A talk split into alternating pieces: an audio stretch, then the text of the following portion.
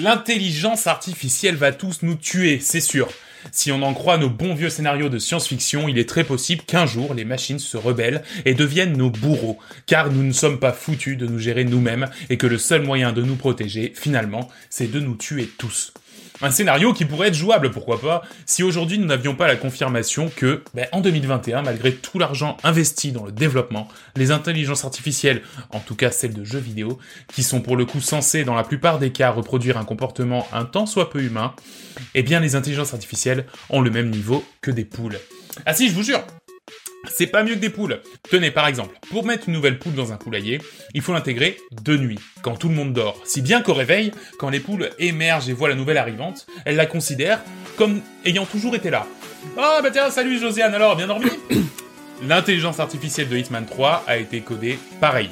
Les ennemis du jeu n'en ont rien à faire si leurs collègues fétiches se retrouvent noyés dans la cuvette des toilettes en slip, et si vous vous baladez avec ben, euh, ces vêtements devant eux, ils se diront « Ah bah tiens, oh, sympa la nouvelle coupe de cheveux !» Et le tatouage code barre dans la nuque, « Badass Christian !» J'ai vraiment l'impression de voir un nouveau toi, ton coach de vie doit être très très fier. Alors bon, avant de crier euh, à la fin de l'espèce humaine, rassurons-nous. Aujourd'hui, pour échapper à l'intelligence artificielle, il suffit de sauter dans une panière à linge et de lancer une pièce de monnaie à le bout de la pièce. Pensez-y, quand les machines se soulèveront. Bref, aujourd'hui on parle entre autres de Hitman 3, Monster Hunter World, Nioh 2 et Olia. Vous écoutez Coop et Canap, le podcast qui ne vous retrouvera pas si vous vous cachez dans un placard.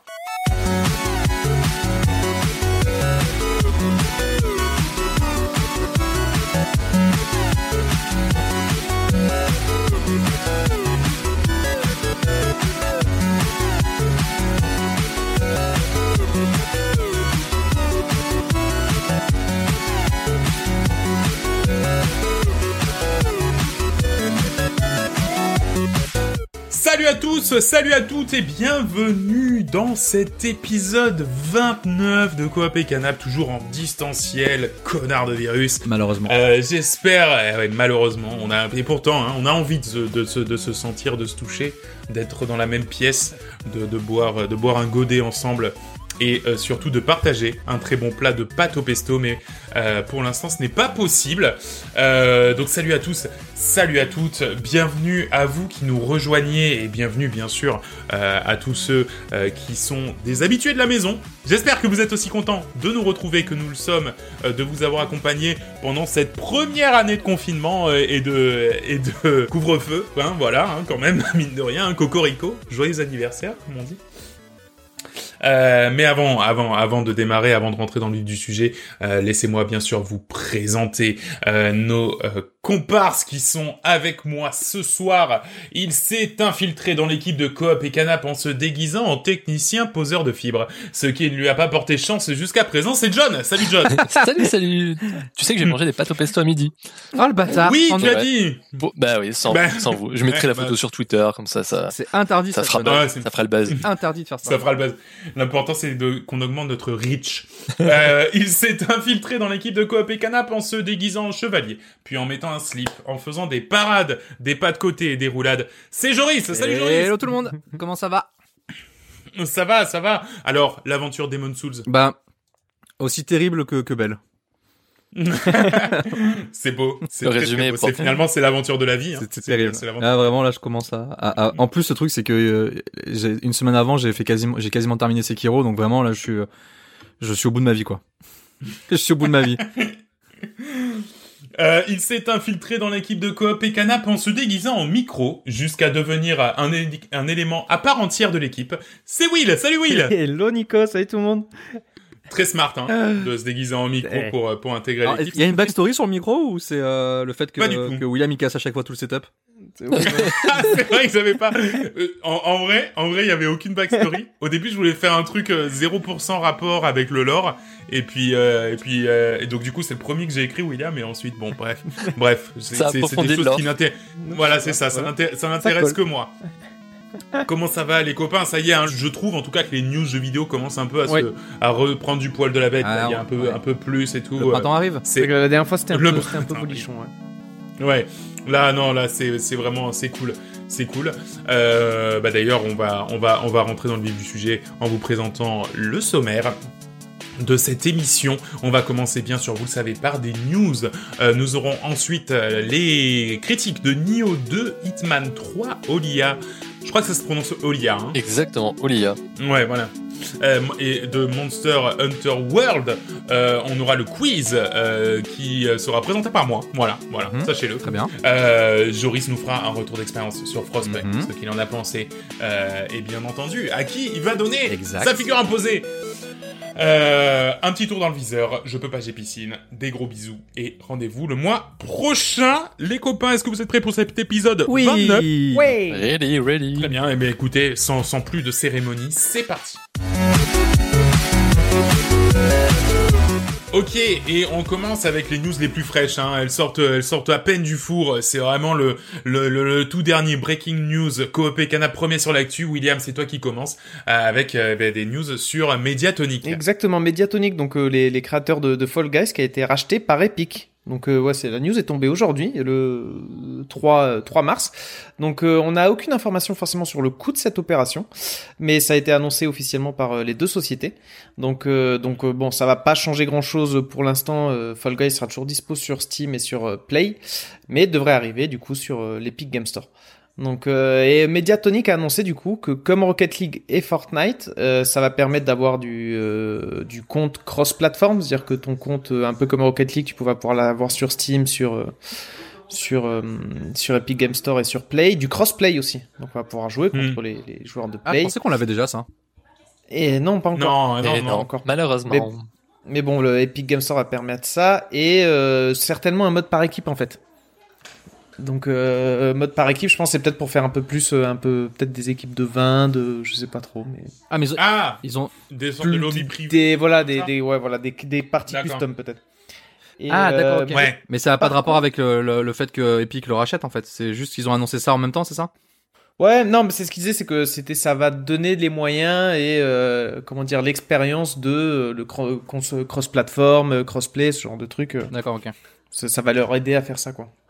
Après, Ouais. aucune annonce Oui, par bah, contre. c'est vrai qu'en général, ce qui vient avec Epic, c'est aussi beaucoup d'argent et du coup, euh, ben, effectivement, voilà, le- leur permettre de passer sans doute free to play euh, comme l'avait fait Rocket League, cross save, cross platform, enfin bref, je, je trouve que c'est des des bonnes évolutions pour Fall Guys, hein, surtout qui vient d'être annoncé sur Switch. Si c'est comme Rocket League, enfin, je veux dire, c'est vraiment des bonnes évolutions pour Fall Guys.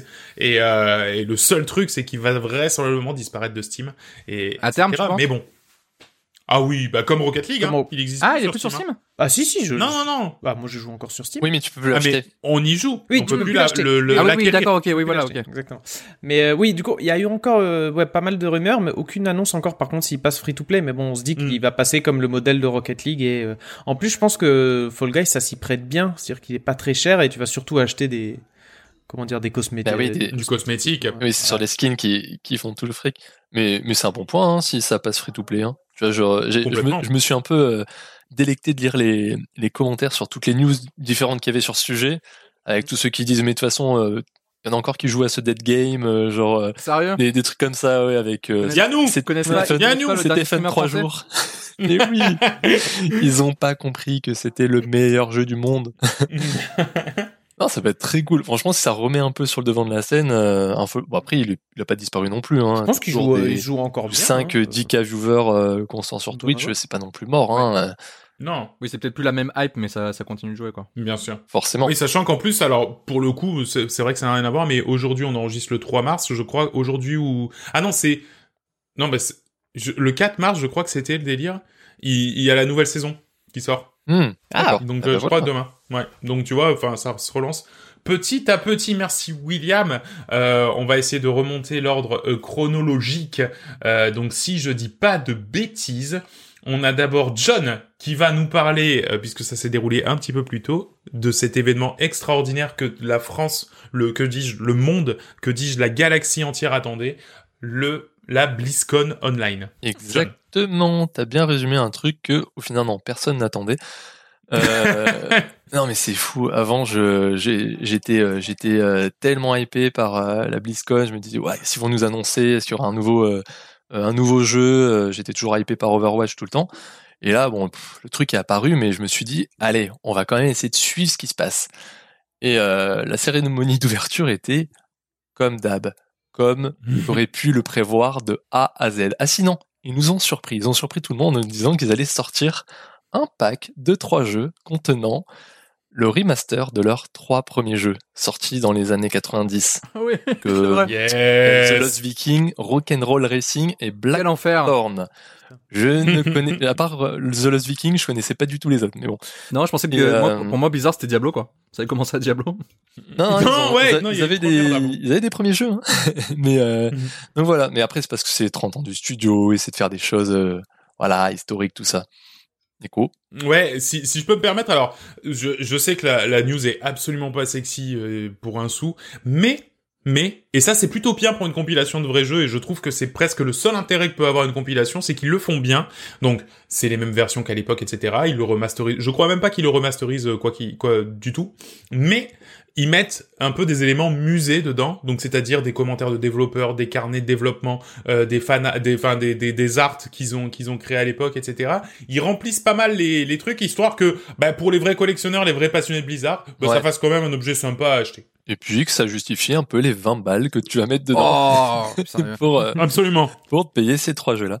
Mais euh, donc voilà, c'est un peu la, la, la seule, euh, pour moi, je trouve la seule grosse surprise de, de, de, de, de cette BlizzCon Online parce que C'est Au vrai. final, derrière, ils ont enchaîné par Diablo. Bon, ben, ils ont parlé de Diablo 4 en disant que ce serait pas pour cette année. Ils ont dévoilé, après, il y a eu une belle cinématique avec le, dévo- le ils ont dévoilé la, la quatrième classe du jeu, la voleuse. Ouais. Bon, j'ai envie de dire euh, blablabla, quoi, parce que c'est, bon, ben, on sait que Diablo 4 va sortir, les gens en attendent plus, mais, euh, mais pas juste des petites bribes comme ça, balancées par-ci par-là, et, et euh, surtout dans un événement comme ça de, de, de la BlizzCon. Et après, qu'est-ce qu'ils ont dit? Ils ont annoncé Diablo 2 Resurrected, donc le remaster de Diablo 2. Je pense que, à mon avis, les gens sont beaucoup plus hypés par le, un remaster de Diablo 2 que par euh, les, les, les, les infos euh, au compte-goutte de. Diablo 4. Et, Ouais, bah ouais. et en espérant qu'ils fassent pas un, comme Warcraft 3 Reforge où ils ont vraiment, euh, je, je sais plus Ils pourquoi le Reforge avait, avait capoté, mais euh, Bah, déjà, Voilà, le faut- euh, au niveau des graphismes et tous les, euh, toutes les fonctionnalités online qui manquaient, enfin, il y a plein de trucs qui manquaient. exact, voilà, c'est ça. Il y avait Et plein de trucs Reforge, ils avaient gardé le même moteur, c'était juste vraiment les, les frames, je crois, les, les, les images qu'ils avaient changées. quoi. Ouais, c'était pas ouf. Ah ouais. Ouais, je crois que Et, qui euh, lycée. Mais là, par contre, ça, aurait, ça a l'air d'être un vrai remaster en termes, Ouais, de, en ouais. termes de graphisme. Clairement. En plus, Diablo 2, il me sauce vraiment bien en remaster, parce que je sais que c'est le jeu que j'avais joué, mais que je dépassais pas le premier boss, quoi. Ouais, Ah oui, jeune à l'époque. 2. il avait, euh, il, a- il avait vraiment, euh, vraiment épé tout le monde à l'époque et c'était, enfin, je pense qu'il y en a beaucoup qui, qui ont continué à ressortir Diablo 2 quand ils ont été déçus de Diablo 3. Ouais, Ouais, c'est sûr. Donc, euh, je pense que c'est, c'est assez ouf à ce niveau-là. Le fait qu'ils sortent un remaster, c'est logique. C'est, c'est dans la suite des choses, quoi. Bon, après, classique, un segment sur WoW, un nouveau gros patch. Ils disent qu'il y a la, et pour WoW classique, il y a la nouvelle exten- enfin, la première extension de WoW qui vont sortir en mode classique. À part si t'es pas à fond dans WoW, enfin, à part si t'es à fond dans WoW, tu t'en fous complètement, hein. Attends. Je- Là, Oui ils la font payer, cette nouvelle extension? Hmm, ah, je suis pas allé chercher ça, Parce que mais c'est- j'espère c'est que même non, hein. Eh, extraordinaire s'ils ont réussi à faire acheter deux fois les extensions aux gens. Enfin, je veux dire, c'est, c'est, Pour moi, C'est- ce sera un coup de génie. c'est un coup de maître, hein.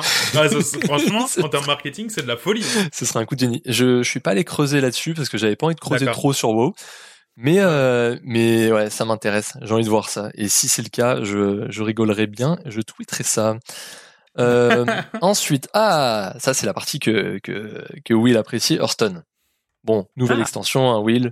Tu seras content. Ça fait des nouvelles cartes. Mais sur, surtout, il y a un nouveau mode qui va sortir. Est-ce que tu as Ah. vu ça? Ah, un mode qui allie- en plus. Euh, fous, je joue plus. Battle, Battleground En, en gros, ils appellent ça un mode RPG, appelé Hearthstone Mercenaire. Oh. Donc en gros, c'est que tu montes ta team de héros, tes cartes, et après, tu des missions en mode euh, stratégie, un peu roguelike.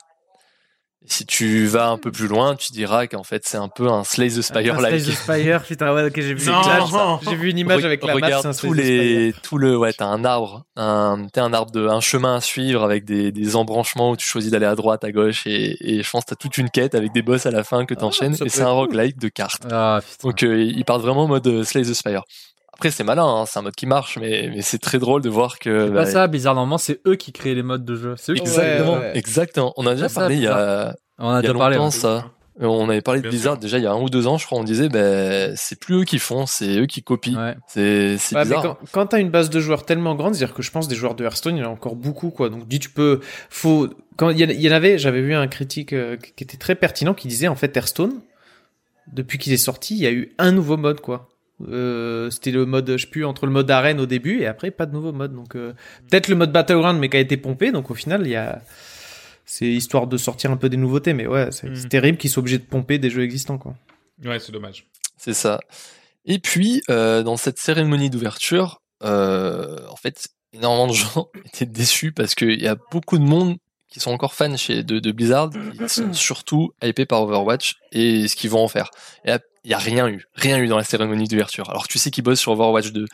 Et en fait, ils ont justifié ça parce qu'ils avaient, il y avait un panel dev derrière ça de deux heures où là, ils parlaient vraiment du jeu et de tout avec les, les devs qui en parlent.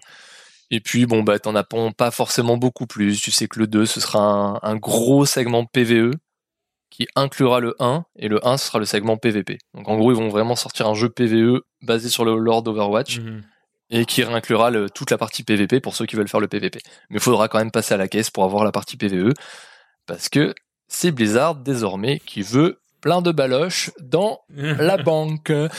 Mais euh, voilà, c'est c'est c'est euh, je sais pas quoi penser hein, de cette BlizzCon. Et j'en parle, mais pff, les gars, c'est c'est t'as presque pas envie d'en parler. C'est c'est passé. tristesse un petit peu abyssale. ouais. C'est passé dans les news, mais limite il y a des news comme euh, Fall Guys qui font plus faire parler et beaucoup plus euh, genre euh, diviser les gens que juste euh, un flot de news comme ça de la BlizzCon où tu dis bon bah ok ils vont sortir des choses, c'est Blizzard, on le sait. Mm.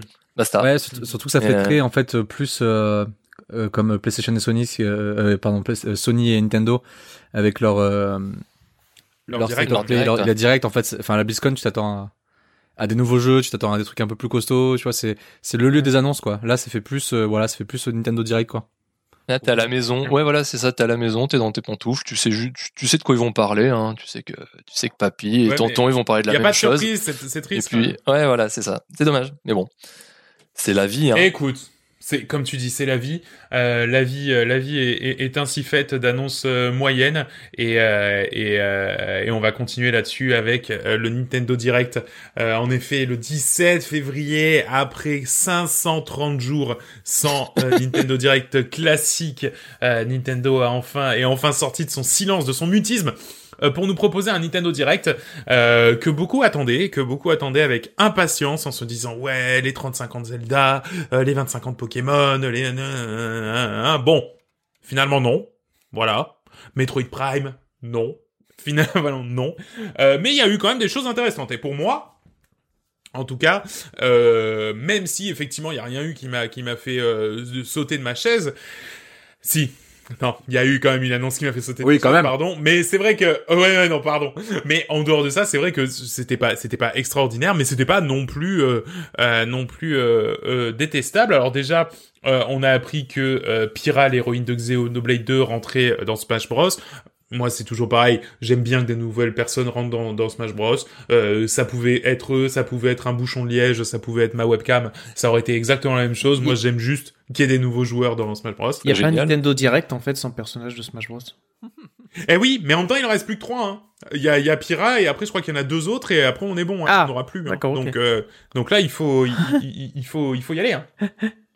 Je vais pas, je vais pas revenir sur toutes les annonces, mais seulement celles qui m'ont marqué. Alors, il y a Legend of Mana, qui est un remake donc du Legend of Mana de Square Enix, euh, qui sera disponible donc le 24 juin. Euh, c'est un RPG japonais euh, qui a un petit peu fondé hein, avec euh, toute la toute la famille Mana.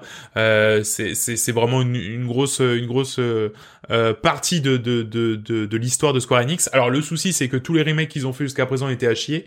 Euh, donc bon, enfin que ce soit, euh, je sais plus comment il s'appelait, euh, Sword of Mana, je crois. Enfin bon bref, c'était tout un peu nul. Donc j'espère que Legend of Mana sera de meilleure qualité. J'ai l'impression qu'ils ont moins touché le jeu. C'est juste du, du 2D pixel art un petit peu lissé, donc ça me va très bien. Euh, on a aussi euh, appris que World's End Club, alors je sais, je sais pas si vous connaissez, moi ça m'a particulièrement hypé parce qu'en fait c'est les créateurs de Danganronpa, la série Ah ok. qui font un Mhm. jeu qui ne sera pas qui ne sera pas un jeu purement visual novel mais plutôt un jeu action platformer avec des éléments de visual novel et le pitch de ce que j'ai pu en comprendre par la vidéo, c'est que euh, bah, toujours comme dans Danganronpa, il y a un jeu de la mort qui est euh, qui est annoncé.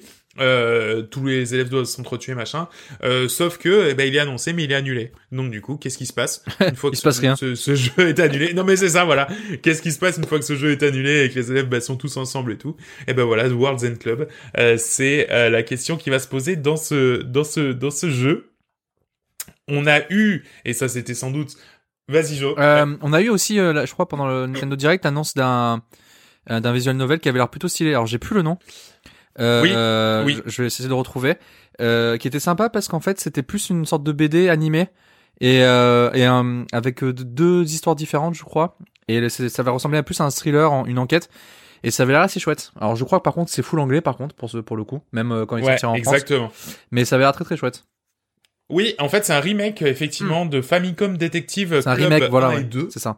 Voilà, c'est ça. C'est effectivement c'est extrêmement joli, euh, mais le problème c'est que ce sera entièrement en anglais. Donc est-ce que ce sera assez bon pour euh, enfin moi dans le pas je les ai fait en anglais les deux premiers, euh, c'était assez bon pour que je m'accroche. Est-ce que là ce sera assez bon ouais, pour s'accrocher ouais, bien sûr. Euh, je, je je ne saurais pas dire. Euh, on a eu aussi, tiens, là, un peu une suite spirituelle à mi-chemin entre Final Fantasy Tactics et Octopath Traveler qui s'appelle Projet Triangle Strategy. Euh, Il y a une démo euh, qui, qui est sortie. Et alors, chose intéressante parce qu'ils le font beaucoup, euh, ce que, euh, les, développeurs de RPG japonais. Il y a une démo qui est disponible en fait pour ce jeu. Donc c'est un jeu de tactique au tour par tour euh, avec une, très très forte composante RPG. Et à la fin de cette démo, il y a une sorte de questionnaire à remplir. Et en fait, si tu veux, c'est ce qu'ils ont beaucoup fait pour Bravely Default. Ils, ré... ils repensent le jeu par rapport au résultat de ce questionnaire. Et, et c'est et c'est bien du coup si vous êtes vraiment intéressé, investi dans ce genre de, de, de jeu, de se dire ok je fais la démo, surtout que c'est absolument pas un segment final, c'est plus une sorte de, de proof of concept, c'est pas un segment du jeu final. Donc voilà, je, je pense que ça vaut le coup. Ouais, c'est une sorte de bêta démo quoi. Ouais exactement, mais ouais un peu voilà l'early access, euh, bah, l'early Ouais. access mais à l'école euh, à l'école Nintendo. C'est et- et gratu- agiles. Méthode agile, bien sûr, bien sûr. On a eu, et c'était ça sans doute le plus beau troll du Nintendo Direct, le directeur euh, Ouais. de le- The Legend of Zelda qui est arrivé, qui est apparu, et là tout le monde s'est dit ça y est, enfin, même moi je me suis levé de ma chaise, j'ai eu des frissons, etc. Et euh, la première chose qu'il a dit c'est, eh bien désolé, il n'y aura pas de nouvelles de Zelda Breath of the Wild 2. En revanche, si vous voulez, euh, la Legend of Zelda Skyward Sword, euh, eh bien voilà, euh, on vous le, on vous le vend euh, pour 60 baloches euh, le euh, 16 juillet, si je dis pas de conneries, ouais, c'est ça, le 16 juillet. Euh, donc c'est le remake hein, de l'épisode Wii, qui a pas été beaucoup joué, hein, puisqu'il est sorti un petit peu en fin de vie de la Wii, euh, qui se servait du Wii Motion Plus. Ils nous ont rassurés en nous disant que tous les contrôles ont été faits pour pouvoir être faits à la manette, euh, ce qui me rassure, Ouais, hein, plutôt clairement. que de devoir taper avec les, les Joy-Con. La grosse annonce euh, du Nintendo Direct, c'était Splatoon 3. Alors, c'est une bonne et une mauvaise nouvelle. Enfin, disons que c'est vrai qu'en France, on a un peu tendance à s'en branler euh, de Splatoon 3, mais moi, je trouve que c'est bien parce que euh, Nintendo, en fait, a, annoncé récemment que ils changeaient complètement leur mode online qui était nul à chier jusqu'à présent. Monster Hunter, Hunter Rise sera le premier à utiliser ce nouveau mode online.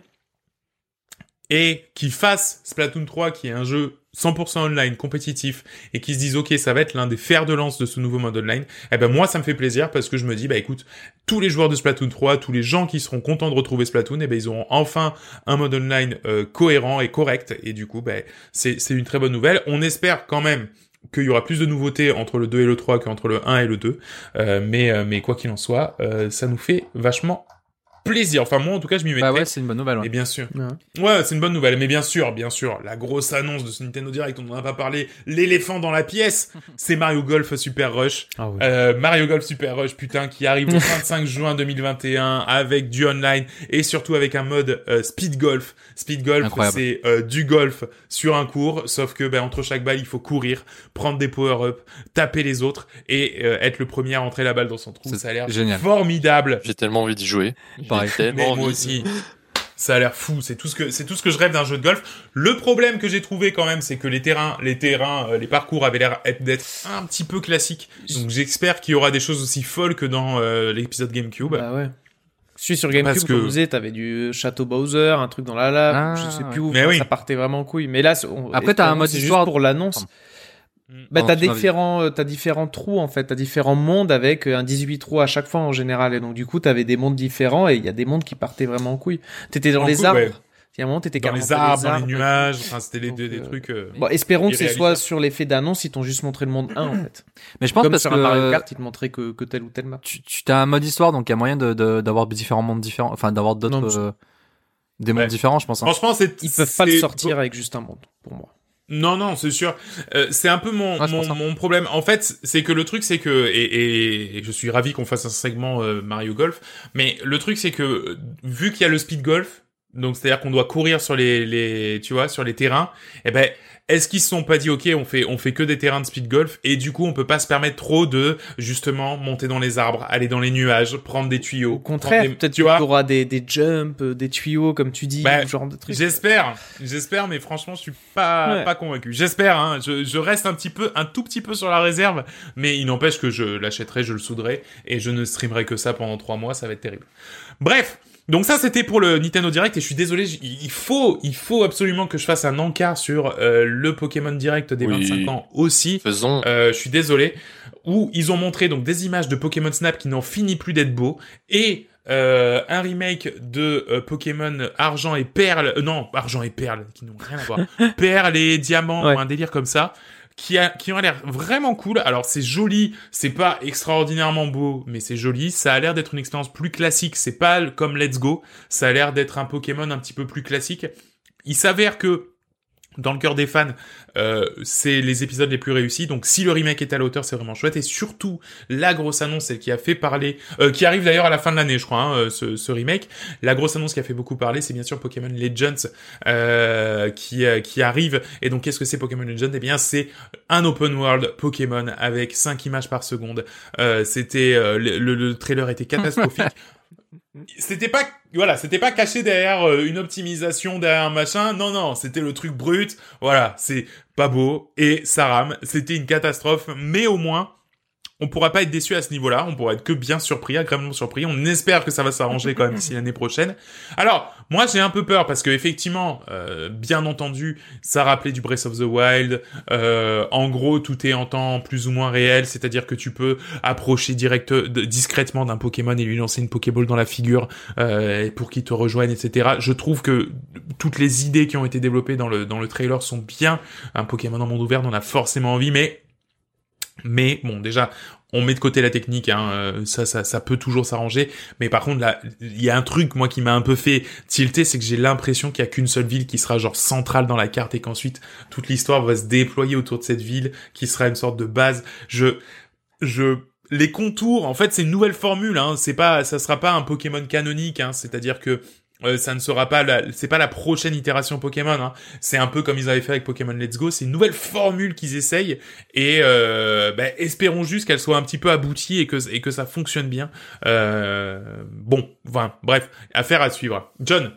Ben, en fait, j'aurais presque envie, euh, sur ce genre de jeu, de pas uniquement avoir une sorte de Breath of the Wild Pokémon, mais presque en fait un, un jeu multi, tu vois, où tu, tu sais que, voilà, où, où t'as peut-être, j'en sais rien, 50, 100 joueurs sur la map, et qu'il y a un monde vivant. Hmm, Parce que sinon, ouais. alors là, c'est du work in progress, donc on sait pas trop ce qu'ils vont nous montrer.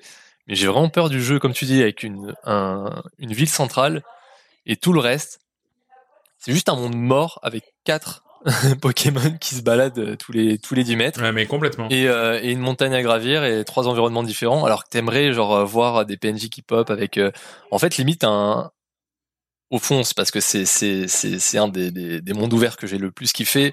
Red Dead 2 où t'as de la Mhm. vie en fait n'importe où tu vas t'as de la vie même si c'est des gigantesques espaces euh, sauvages et là en fait j'ai peur que ce soit ça sans la vie mais juste Ouais, mais t'as raison. espaces sauvages morts Ouais. et euh, mais bon Et moche. on l'achètera Et moche. on et à 10 l'achètera images quand par même seconde. non mais c'est vrai. Non mais alors avec du PNJ un peu partout d'accord, mais c'est c'est vrai que imagine ouais que c'est ça une map avec 50 100 joueurs, tout le monde est là à attraper des Pokémon, machin, je te viens, je me mets devant toi, j'attrape le Pokémon, tu me lances la, la Pokéball dans le dos, t'as pas réussi à l'attraper, machin. Enfin, tu vois, des conneries comme ça. Donc ça n'arrivera pas. Voilà, so- Voilà. soyons clairs, ça c'est il faut il faut toujours se dire ça va être le pire scénario qui va se produire. Mais voilà, c'est c'est vrai que c'est vrai que cette idée-là serait plus, beaucoup plus intéressante que, comme tu dis, un, un, un Pokémon Breath of the Wild. On s'en- enfin, autant essayer de trouver une identité qui collerait plus à Pokémon que euh, que ça. Imagine un peu Sachant du, que du PVP en plus. Oui. C'est vraiment en mode les, les, les chasseurs que tu crois, c'est pas le petit, euh, voilà, comment dire, le petit Mm. mec euh, qui est avec ses petits chenipans. Non, c'est un autre mec qui est en train de jouer et qui vraiment a le même niveau que toi, quoi. C'est pas Gaspard l'écolier. Voilà. C'est un vrai, c'est un vrai gars. C'est Roger. Ok, euh, c'est Roger. oh non, qui a pris un personnage féminin. oh non. Euh, Joris, tu vas nous parler. Yes. C'est une des premières news à popper cette, cette, Alors. ce, mo- ce mois-ci C'était une des de Google. C'était, oui, pardon, excuse-moi. C'était une des premières news, mais on a eu quand même euh, des news plus récentes qui sont liées Ouais, c'est vrai. Donc, euh, pour rappel, il y a un mois, euh, on a eu l'annonce des fermetures, de la fermeture du studio de développement, donc plus précisément des deux studios de développement euh, qui sont euh, exclus, qui, qui étaient censés faire des exclusivités sur Stadia, donc Stadia Games and Entertainment, qui était quand même dirigé par Jade Raymond, qui était quand même un, qui est un grand nom euh, du jeu vidéo, car elle a travaillé chez EA et Ubisoft, et je crois que c'était la productrice du premier Assassin's Creed en plus. Bref, Ouais. euh, grosse débâcle euh, chez Google. Euh, les- la fermeture quand même de, de leur studio après euh, deux ans euh, après l'annonce il y a deux ans de Stadia donc ça a quand même pas mal ça a quand même pas mal jasé sur internet et à la suite de ça donc euh, c'était il y a quelques jours il y a eu plusieurs enquêtes qui sont apparues dans des dans des grands euh, dans des grands journaux comme euh, Bloomberg euh, Bloomberg pardon euh, VGC et Wired donc dont un des articles a été écrit par Jason Schreier où on apprend Le beaucoup boss. de choses euh, sur un peu euh, sur, sur ce qui s'est passé chez Google, ce qui ne va pas, les problèmes qu'il y a eu, etc. Donc j'ai j'ai récupéré juste deux trois trucs parce que les articles sont assez longs. Euh, on a notamment, bon, ça, tout le monde le sait, mais c'est bien qu'on le dise. Euh, sans surprise, Google n'a pas du tout atteint ses objectifs. Voilà, ça, voilà, Ça que ce soit au niveau euh, du nombre d'utilisateurs euh, sur le service ou euh, notamment sur les ventes de manettes. Pour rappel, euh, il y a eu pas mal d'offres qui ont tourné pour avoir des manettes gratuites, Stadia, notamment avec l'achat, de, je crois, de Cyberpunk en, en décembre. Tu avais droit à une manette gratos. En fait, en gros, ils sont littéralement en train de découler leur stock comme ils peuvent. Euh, on apprend plein de choses marrantes, euh, comme euh, également.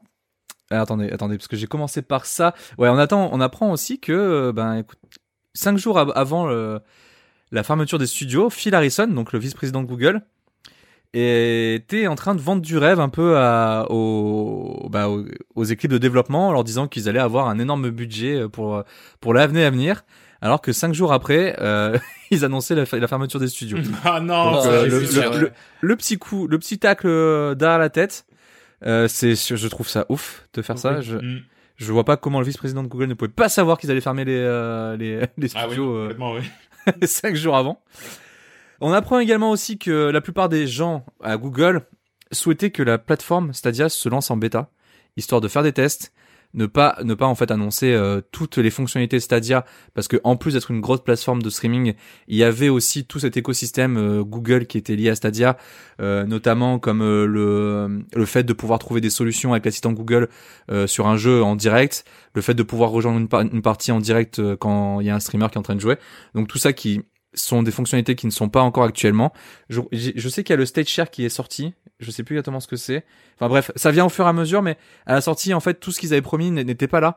Et euh, du coup, en fait, ils auraient préféré qu'il y ait une sorte de bêta qui se fasse, euh, bah, ce qui est plus logique au final pour pouvoir bah, justement lancer la plateforme.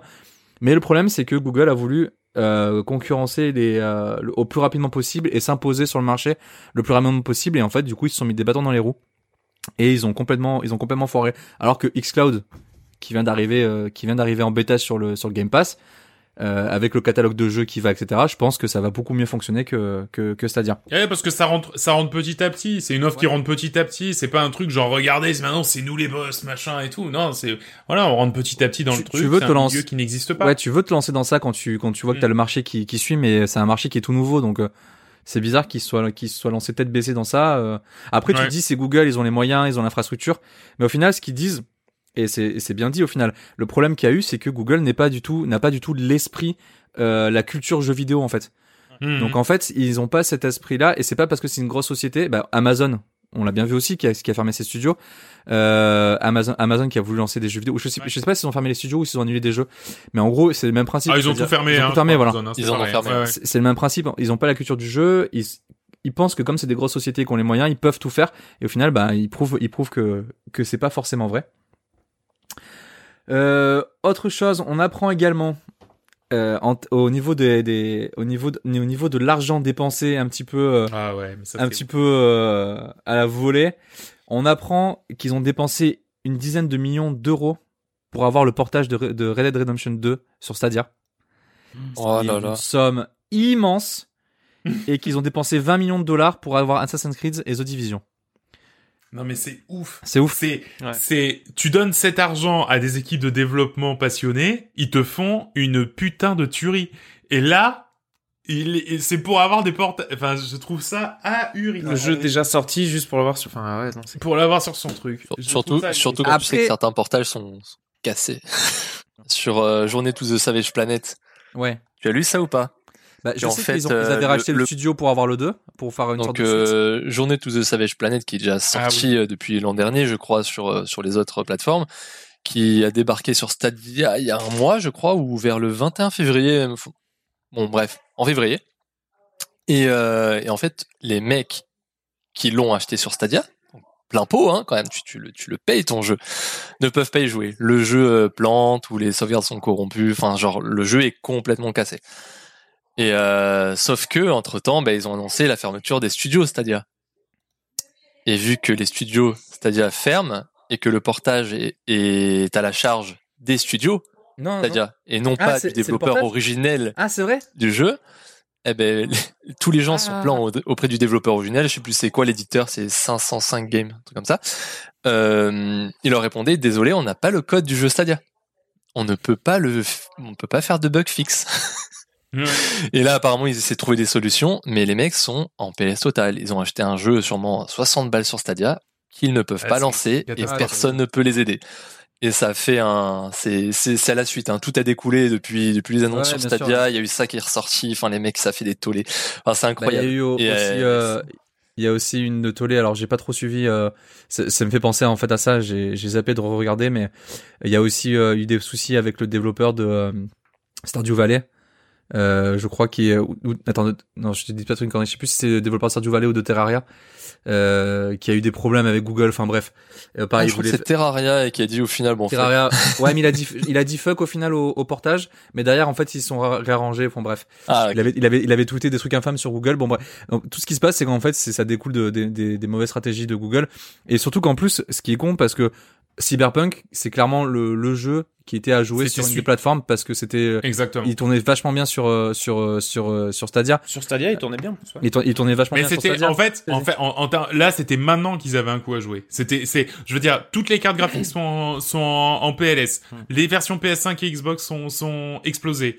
Euh, le, le- les versions, euh, les versions pardon PS4 et Xbox sont explosées. Les versions PS5 et Xbox euh, euh, Series n'arriveront pas avant un bon moment. C'était maintenant qu'il y avait une carte à jouer sur. Regardez, on est les seuls- le seul endroit, euh, le seul endroit que vous pouvez vous offrir jouable. euh, pour pour jouer à Cyberpunk et ils l'ont pas et, et ça ils ont pas réussi à le faire c'est ouais. c'est a- invraisemblable Bah après, ils offraient quand même la. Bah, c'était de ce que tu disais, ils offraient des manettes justement si tu achetais Cyberpunk. Donc je pense que ça c'est quand même bien. Ouais, mais ils auraient dû sur- pousser là-dessus En fait, Ouais. parce que le jeu n'est même pas au max partout sur euh, sur Google euh, il, il tourne bien mieux sur euh, NV sur GeForce Now non. il tourne bien mieux sur De GeForce quoi Now ça- Cyberpunk?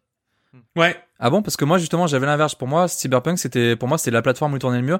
Parce qu'en fait ce truc c'est que sur GeForce Now euh, en fait l'avantage de Stadia c'est que tu peux tourner dans des résolutions qui sont beaucoup plus élevées que sur GeForce Now. Parce que sur GeForce Now tu peux tourner qu'en 1080p et du coup ah, peu- ah, bah. après alors, alors, attends attention le truc c'est que voilà après t'as quand même euh, l'offre euh, l'offre euh, l'offre Stadia qui, qui reste gratuite mais tu as toujours le tu, le tu dois toujours acheter ton jeu sur la plateforme.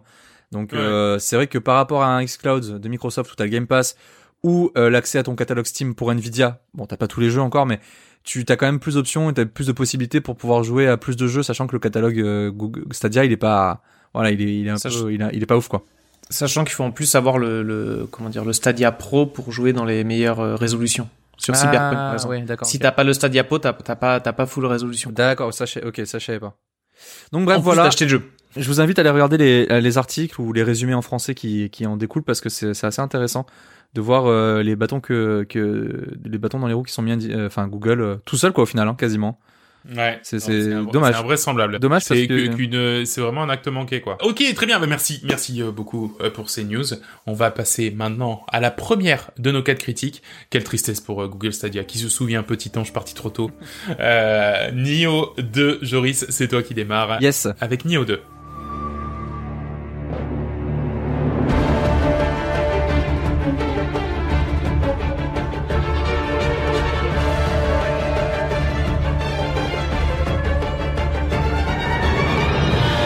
Alors, bah, Nioh 2, qu'est-ce que c'est? Bah, c'est tout simplement un action RPG qui est un, mélange entre un entre Dark donc euh, pour le côté, on va dire euh, exigeant pour euh, la, la réapparition des ennemis automatiques après que tu sois passé au feu. Donc là, c'est pas un feu, mais c'est un hôtel. La barre d'endurance, les raccourcis, etc. Et avec un Diabolak. Pourquoi? Bah parce qu'il y a beaucoup de loot, il y a beaucoup de, de, de loot d'armes, de d'ar- d'armures, etc.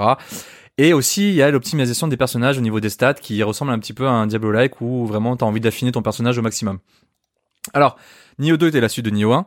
Je vais pas vous raconter l'histoire parce que personnellement, j'ai strictement rien compris, malgré le fait qu'il y, avait quand même, contrairement à un Dark Souls, beaucoup de cinématiques qui expliquaient l'histoire, mais je sais pas pourquoi. je n'ai pas compris ce qui se passait exactement. Ça, rien n'a imprimé. Je sais Ça pas, ça n'a- pas du tout imprimé. Et puis tu comprends vite, tu comprends vite qu'en fait le scénario c'est vraiment secondaire dans ce jeu. Euh, tout ce que je peux dire, donc ça se passe après le 1, euh, que c'est dans le Japon féodal, donc ça c'est important pour se restituer un petit peu le contexte, euh, pendant l'ère pendant l'ère Sengoku, excusez-moi. Euh, Pardon. et sauf que c'est un Japon euh, fantastique parce qu'il est envahi par des yokai. Et les yokai c'est quoi? C'est des démons. Donc en fait en gros c'est un peu le combat des humains contre les démons. Euh, avant de commencer, je voulais juste faire un petit point. Alors, je, je, je précise un petit peu juste euh, sur le, la création, l'éditeur de création de personnages qui était assez dingue. Euh, qui est Ah ouais. qui- ah ouais franchement c'est un des un des, des, des jeux récemment qui m'a impressionné au niveau du création de personnages que tu peux vraiment tout faire. Tu peux même personnaliser tes dents enfin la couleur des dents enfin c'est un délire total quoi. Tu peux vraiment faire tout ce que tu veux. Et euh, c'est c'est- c'était sympa. Je pense que tu peux vraiment passer du temps à, à refaire ton personnage euh, à faire un truc bien bien dégueulasse quoi. Enfin, qu'on soit clair c'est pas du tout les- l'éditeur de niveau de Cyberpunk. Voilà le, le petit tacle est passé.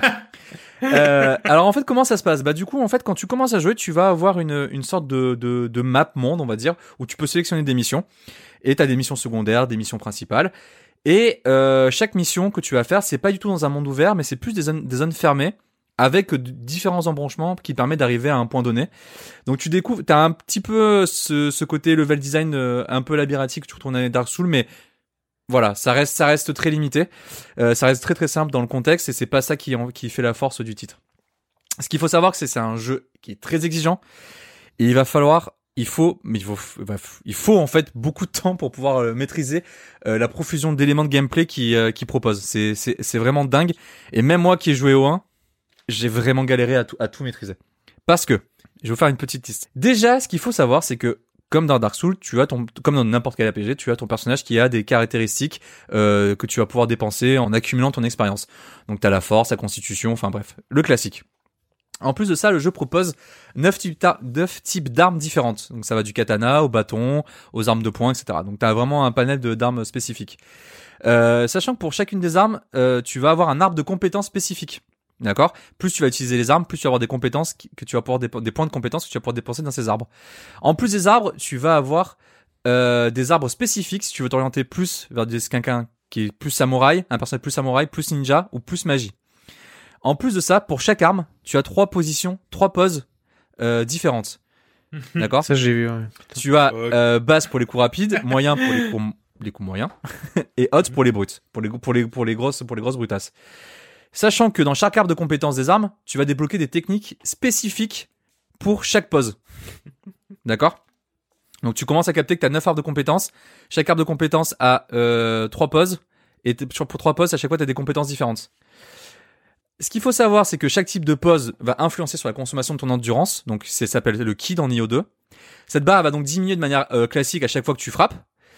Mais si tu appuies au bon moment, avec la touche R1, tu peux regagner une partie de ton ki. D'accord? C'est un petit peu comme la munition dans Gears of War. Ok? Donc c'est assez compliqué déjà de gérer les combats. Et en même temps, il faut que tu gères ton, ki pendant le combat pour pas te retrouver à court. Et pour pouvoir continuer à te battre. Donc c'est hyper compliqué au début. En plus de ça, les yokai, donc les démons, des fois déposent des petites marques au sol qui te- qui t'empêchent de régénérer ton endurance. Donc si tu fais une, bonne impulsion de ki, c'est-à-dire si tu appuies au bon moment en rechargeant ton endurance, tu peux faire disparaître ces zones. Encore une, un, un élément de gameplay qu'il faut maîtriser parce que sinon tu, euh, tu, sinon tu te fais éclater. En plus, notre héros, ce qu'on découvre au début, c'est qu'il est mi-humain, mi-yokai. Ça veut dire qu'il a une petite barre qui va charger au fur et à mesure, et au bout d'un moment, tu vas pouvoir transformer en démon. Bien entendu, vient avec les démons l'ensemble des combos que tu peux débloquer avec ce démon, Eh, plus eh, l'arbre de eh compétences qui va avec.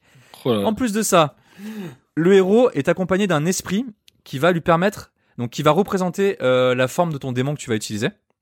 Mais en plus de ça, ch- chaque esprit que tu vas pouvoir avoir, que tu vas pouvoir avoir, ont des statistiques différentes, d'accord? Donc des statistiques qui vont s'additionner avec tes, propres statistiques. Sachant qu'en plus, quand tu joues au jeu, tu, tu des, tu vas tuer des, euh, des, euh, des, des, des ennemis, des boss, etc. Tu vas looter des noyaux d'âme. Et en fait, les noyaux d'âme, c'est des compétences spécifiques que tu vas pouvoir greffer à ton esprit qui rajoutent des stats et en plus permettent d'utiliser des compétences euh, spécifiques au monstre que tu as tué. D'accord? Donc si tu tues par exemple un archer qui, qui crée du feu, tu vas avoir un pouvoir qui va te permettre de lancer des armes de- des, des flèches de feu. Ok, j'accélère. En plus de ça, on a des sets d'armure. On a pour chaque arme, on a des niveaux de rareté. On a un, un nombre incalculable de consommables. On a aussi pour chaque arme un niveau de familiarité. Plus tu utilises ton arme, plus tu vas avoir des stats qui vont augmenter. Et tu, je compte même pas le nombre de malus et de debuffs de, et de buffs que tu peux retrouver dans le jeu. T'as une page entière qui t'explique tous les malus et tous les buffs que t'as. Est-ce que vous en voulez encore? non, mais il y en a d'autres. Oh, c'est déjà oui. bien. Hein. Parce que le, propose, le jeu propose également du craft. On peut combiner des Ah, armes non. pour augmenter leur niveau. On peut changer les passifs des armes, un peu comme Diablo. On a également la possibilité de trouver des Kodama, donc c'est des petits esprits qui se baladent dans les niveaux, qui, moyennement, des- moyennant des quelques pièces, nous accordent des, nous accordent des buffs spécifiques pour la partie. En plus de ça, je vais pas vous parler du bazar Kodame, des Kodama, qui permet d'échanger du riz que tu trouves contre des objets spécifiques, ou encore la possibilité de rejoindre des factions online qui permettent d'avoir un sorte de ladder en fait en fonction des, fon- des, des, des, des factions, et en plus de gagner des stats puissantes. Bref, il y a énormément de choses, il y a énormément de choses à connaître dans ce jeu, il y a énormément d'investissement pour pouvoir euh, pour pouvoir euh, profiter entièrement du jeu, mais c'est ultra reward parce que une fois que tu comprends un peu les mécaniques, euh, les combats sont hyper grisants. Euh, et en plus, si vous aimez les- la gestion des stats et le micromanagement, te dire bah voilà, là je rajoute 10%, 10% résistance de feu, mais là tiens, là je récupère un plus de vol de vie, etc. Euh, tu te fais vraiment ton personnage à la Diablo et ça c'est vraiment kiffant. Le seul problème, c'est que je trouve que c'est un poil répétitif à long terme parce que tu retrouves toujours les mêmes sortes d'ennemis. Euh, même si tu progresses dans l'histoire, il y en a, il y en a des nouveaux, mais c'est pas assez, euh, comment dire, euh, ah, tu, te, tu te renouvelles, renouvelles pas assez. Euh, sans compter les, les combats de boss qui sont assez épiques. Bref, c'est un très bon jeu. Un très bon jeu pour ceux qui aiment bien le grind, pour ceux qui aiment bien la difficulté et pour ceux qui ont du temps pour s'y investir, bien sûr. Moi, personnellement, euh, j'ai bien kiffé. Voilà. Mais du coup, euh, tu, enfin, toi, tu, typiquement, toi, t'es, donc t'es un fanat des Dark Souls et tout. Comment, comment tu le positionnes par rapport à ça? C'est vraiment une autre proposition Ouais, c'est cla- clairement euh, une autre proposition. Ouais. D'accord. c'est- C'est clairement une autre proposition parce que tu tu es plus dans en fait c'est plus un jeu de gameplay que euh, à la Diablo tu vois que un jeu d'émotion ou que tu peux retrouver des enfin il y a des trucs que tu retrouves pas dans Dark Souls qui peuvent te t'émouvoir tu vois te, te te dire putain ça c'est un jeu tu vois c'est un, un un un jeu qui, Mhm. qui qui peut te marquer là Nioh c'est plus un jeu de gameplay euh, vraiment t'es là pour les stats t'es là pour grind t'es là pour te, pour te fighter et c'est Ouais. c'est kiffant tu vois mais c'est vrai qu'au bout d'un moment c'est lassant D'accord, d'accord. Et, et justement, euh, la lassitude, ça vient du- de ce côté euh, Diablo-like, parce que typiquement Diablo-like, c'est, enfin Diablo, c'est ça, c'est-à-dire que tu, bu- tu butes en boucle Bah, 300 le fois truc- les mêmes Le ennemis. truc, c'est que euh, Diablo, tu butes en boucle les ennemis, mais tu les butes vite. Là, pour buter 3 Oui. dans, dans Nioh, euh, c'est, c'est 3-4 heures de jeu, tu vois ce que je veux dire. Donc, tu, Ouais, t'as pas, t'as ouais. pas le côté, euh, t'as pas le côté rapidité que tu peux retrouver dans un Diablo, sachant que, euh, même quand t'es à un bon niveau, tu peux te faire OS par n'importe quel ennemi, même les, les plus basiques, parce que ça reste un jeu qui est exigeant. Donc même quand tu maîtrises bien le jeu et que tu commences un peu à courir n'importe comment et que tu dis bon là je suis safe, en fait tu vas te faire one shot parce qu'il faut quand même rester vigilant. Après bien sûr tu as tu as cette capacité à, à être plus fort et à évoluer parce que c'est un RPG, mais euh, tu peux pas tu peux pas comment dire euh, accéder accéder à des nouvelles armes ou des nouvelles armures rapidement parce que parce que le jeu est le jeu est lent. Enfin je veux dire c'est pas que c'est lent, c'est juste que c'est le gameplay qui est comme ça quoi. Tu Ouais, fonces pas dans le tas. C'est pas un jeu où tu fonces dans le tas. Tu fais jamais un combat contre deux ennemis parce que c'est tu sais que tu vas crever quoi. D'accord, ok, très bien. Bon, bah ça marche. Donc ça s'appelle Nioh 2. Euh, je crois que c'est sorti sur PC, PS. Alors en fait, 4. en fait, c'est sorti sur PS4 il y a un an, si j'ai pas de conneries, et là en fait c'est le, Ouais, voilà. euh, la version, euh, la version avec le DL, les DLC qui sont sortis, euh, qui est arrivé sur euh, sur Sur PC, PS5 aussi d'ailleurs. sur PS5 aussi, récemment. Ouais, voilà, c'est arrivé récemment, euh, depuis du mois quoi. D'accord, très bien, très bien. Et donc euh, tu le recommandes. Moi je euh, recommande, mais mais, il voilà, faut quand même, il faut, euh, voilà, il faut, il faut savoir dans quoi on s'investit. il faut pas avoir peur de. de Ok, passer Tu, 10 tu l'as fini, le- t'es allé au bout. Hein. Non, non, je suis pas allé au bout. Non, j'ai joué 25 heures et euh, et c'est c'est C'est, c'est Ah oui, trop- quand même. ouais, il est long, il est très long. hein. Il est très très loin. Et en plus, t'as un vrai, Ouais, t'as un c'est- vrai, comment dire, euh, late game. Tu Ouais. peux vraiment continuer à faire des NG+ et compagnie pour améliorer ton personnage et tout, et c'est, D'accord. c'est du grind. Ok, bah écoute, euh, très bien. Ça roule. Merci beaucoup, Joris, de nous avoir parlé de Nioh 2. Euh, quant à moi, je vais vous parler de Hitman 3.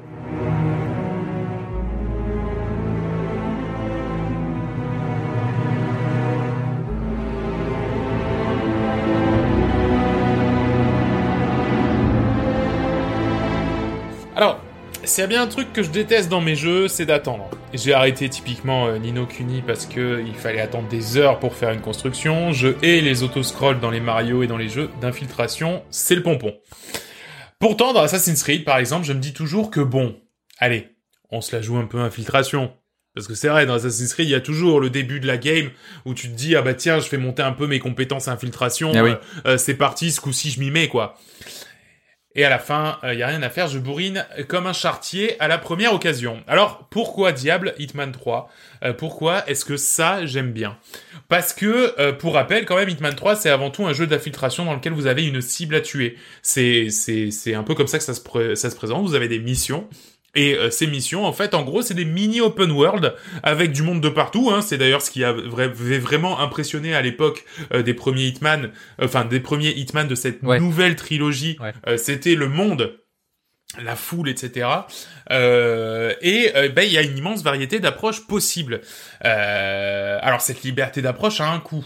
Euh, oui, c'est possible si vous le souhaitez de parcourir le jeu en même pas une heure, euh, en sortant le flingue euh, droit devant comme ça, en tirant sur absolument tout le monde et tout et tout ce que tout ce que vous voulez, euh, jusqu'à enfin arriver euh, vers vers votre cible, la buter et cavaler comme un comme un comme un bonnet jusqu'à la sortie. Et là, ben, je pense que vous pouvez parcourir les six missions de ce Hitman 3 en aller une heure, une heure et demie, deux heures, puisque c'est possible. Hein, la liberté d'action, c'est ça, c'est de se dire, ben, cette approche-là, elle est viable, elle, elle est jouable.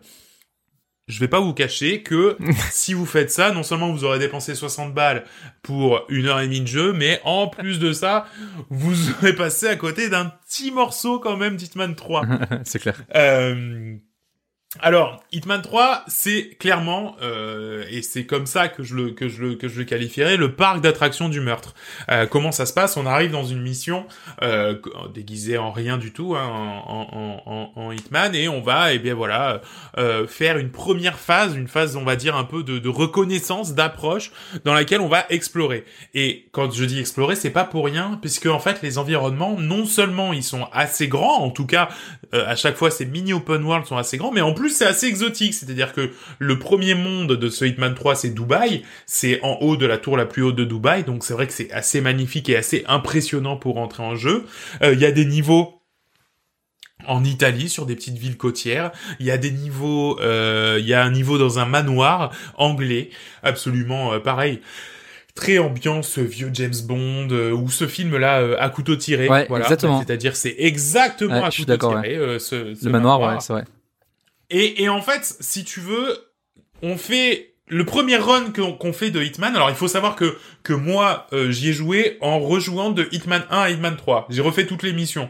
Donc pour moi ça a duré une éternité. J'ai- J'en ai eu pour 30-35 heures. Oh putain la vache. Vraiment, enfin même, même un peu plus, mais mais parce que je voulais tout refaire, parce que je voulais suivre un petit peu le fil rouge, parce que justement j'avais lu que bah oui Hitman ça voulait raconter une histoire euh, qui était intéressante. Bon, bon, c'est un peu surévalué, c'est pas très intéressant. Ah, ça vaut pas le Euh, coup alors bah, on coup, de peut- tout refaire Bah ça, alors ça vaut le coup Oui, pour le jeu en lui-même. de tout dire. refaire pour le jeu, mais ça vaut pas le coup de tout refaire euh, pour euh, pour l'histoire à proprement parler. C'est pas c'est pas très c'est c'est un peu bas de plafond quoi. Mais mais c'est c'est un mauvais James Bond quoi. Tu vois ce que je veux dire? C'est c'est c'est c'est bien, c'est c'est mais c'est un mauvais James Bond. D'accord, ok.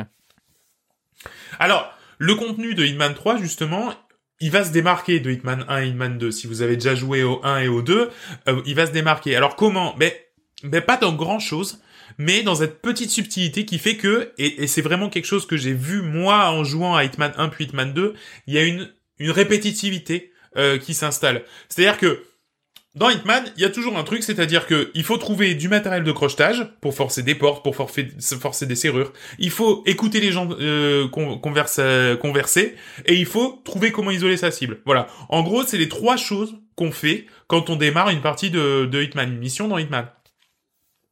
Et qu'on fait euh, naturellement, quoi. Hein. Et en fait, le truc c'est que bah au bout de la septième, huitième mission comme ça, on se dit ah bah oui, c'est vrai, j'ai pas de j'ai pas de crochet, ah bah oui c'est vrai, euh, j'ai oublié mon j'ai oublié mon mon pied de biche machin. Donc du coup il y a un peu il y a un peu une sorte de, redondance qui arrive, euh, même si encore une fois tout est tout est extrêmement bien fait et ne serait-ce que pour la découverte des nouveaux univers, le jeu vaut le coup d'être fait. Mais voilà, et dans Hitman 3, justement, ben en fait, ils ont complètement changé le paradigme. Ils se sont dit, ben justement, on va essayer de proposer quelque chose de nouveau. Alors toujours autour du meurtre, mais par exemple, il y a euh, une map sur laquelle on arrive, on ne sait pas. Déjà, on arrive, il y a personne, il y a rien, il y a personne. Et en plus, on ne sait pas qui on doit tuer. On sait qu'on doit tuer des gens, mais on ne sait pas qui on doit tuer. Donc du coup, on va devoir observer et essayer de trouver, mais, mais qui sont ces personnes qui, qui, que, que, que, que moi je dois tuer. Voilà. Ben, Rien que ça, ça change complètement la donne. C'est plus le même jeu, c'est plus la même euh, la même euh, la même chose. Le, le niveau du manoir, par exemple, il va s'articuler autour d'une enquête policière. Donc si on veut, on tue l'inspecteur, enfin on tue, on se débarrasse de l'inspecteur qui arrive sur le manoir. On prend son, son costume et on dit ah bah oui mais salut c'est moi l'inspecteur. ok ah bah il faut que vous enquêtez sur ce crime. Et bah du coup on se met à enquêter sur le crime puisque en fait la récompense de l'enquête sur, sur le sur le crime ça va être de se retrouver seul à seul avec une personne que l'on doit tuer. D'accord. Et c'est là qu'on arrive justement à, euh, à un système qui, je trouve, est, est très intelligent et assez passionnant, c'est le système des intrigues. Alors les intrigues, c'est quoi? C'est-à-dire que dans Hitman, on peut jouer entièrement sans aucune, euh, comment dire, visuellement sans aucune aide. C'est-à-dire que on peut dire, ok, très bien, bah écoute, j'ai mon flingue, j'ai ma, mon flingue et mon couteau euh, pour pour pour ne pas être vulgaire, et euh, c'est parti, euh, je me lance, on y va. Donc ça, c'est une approche possible.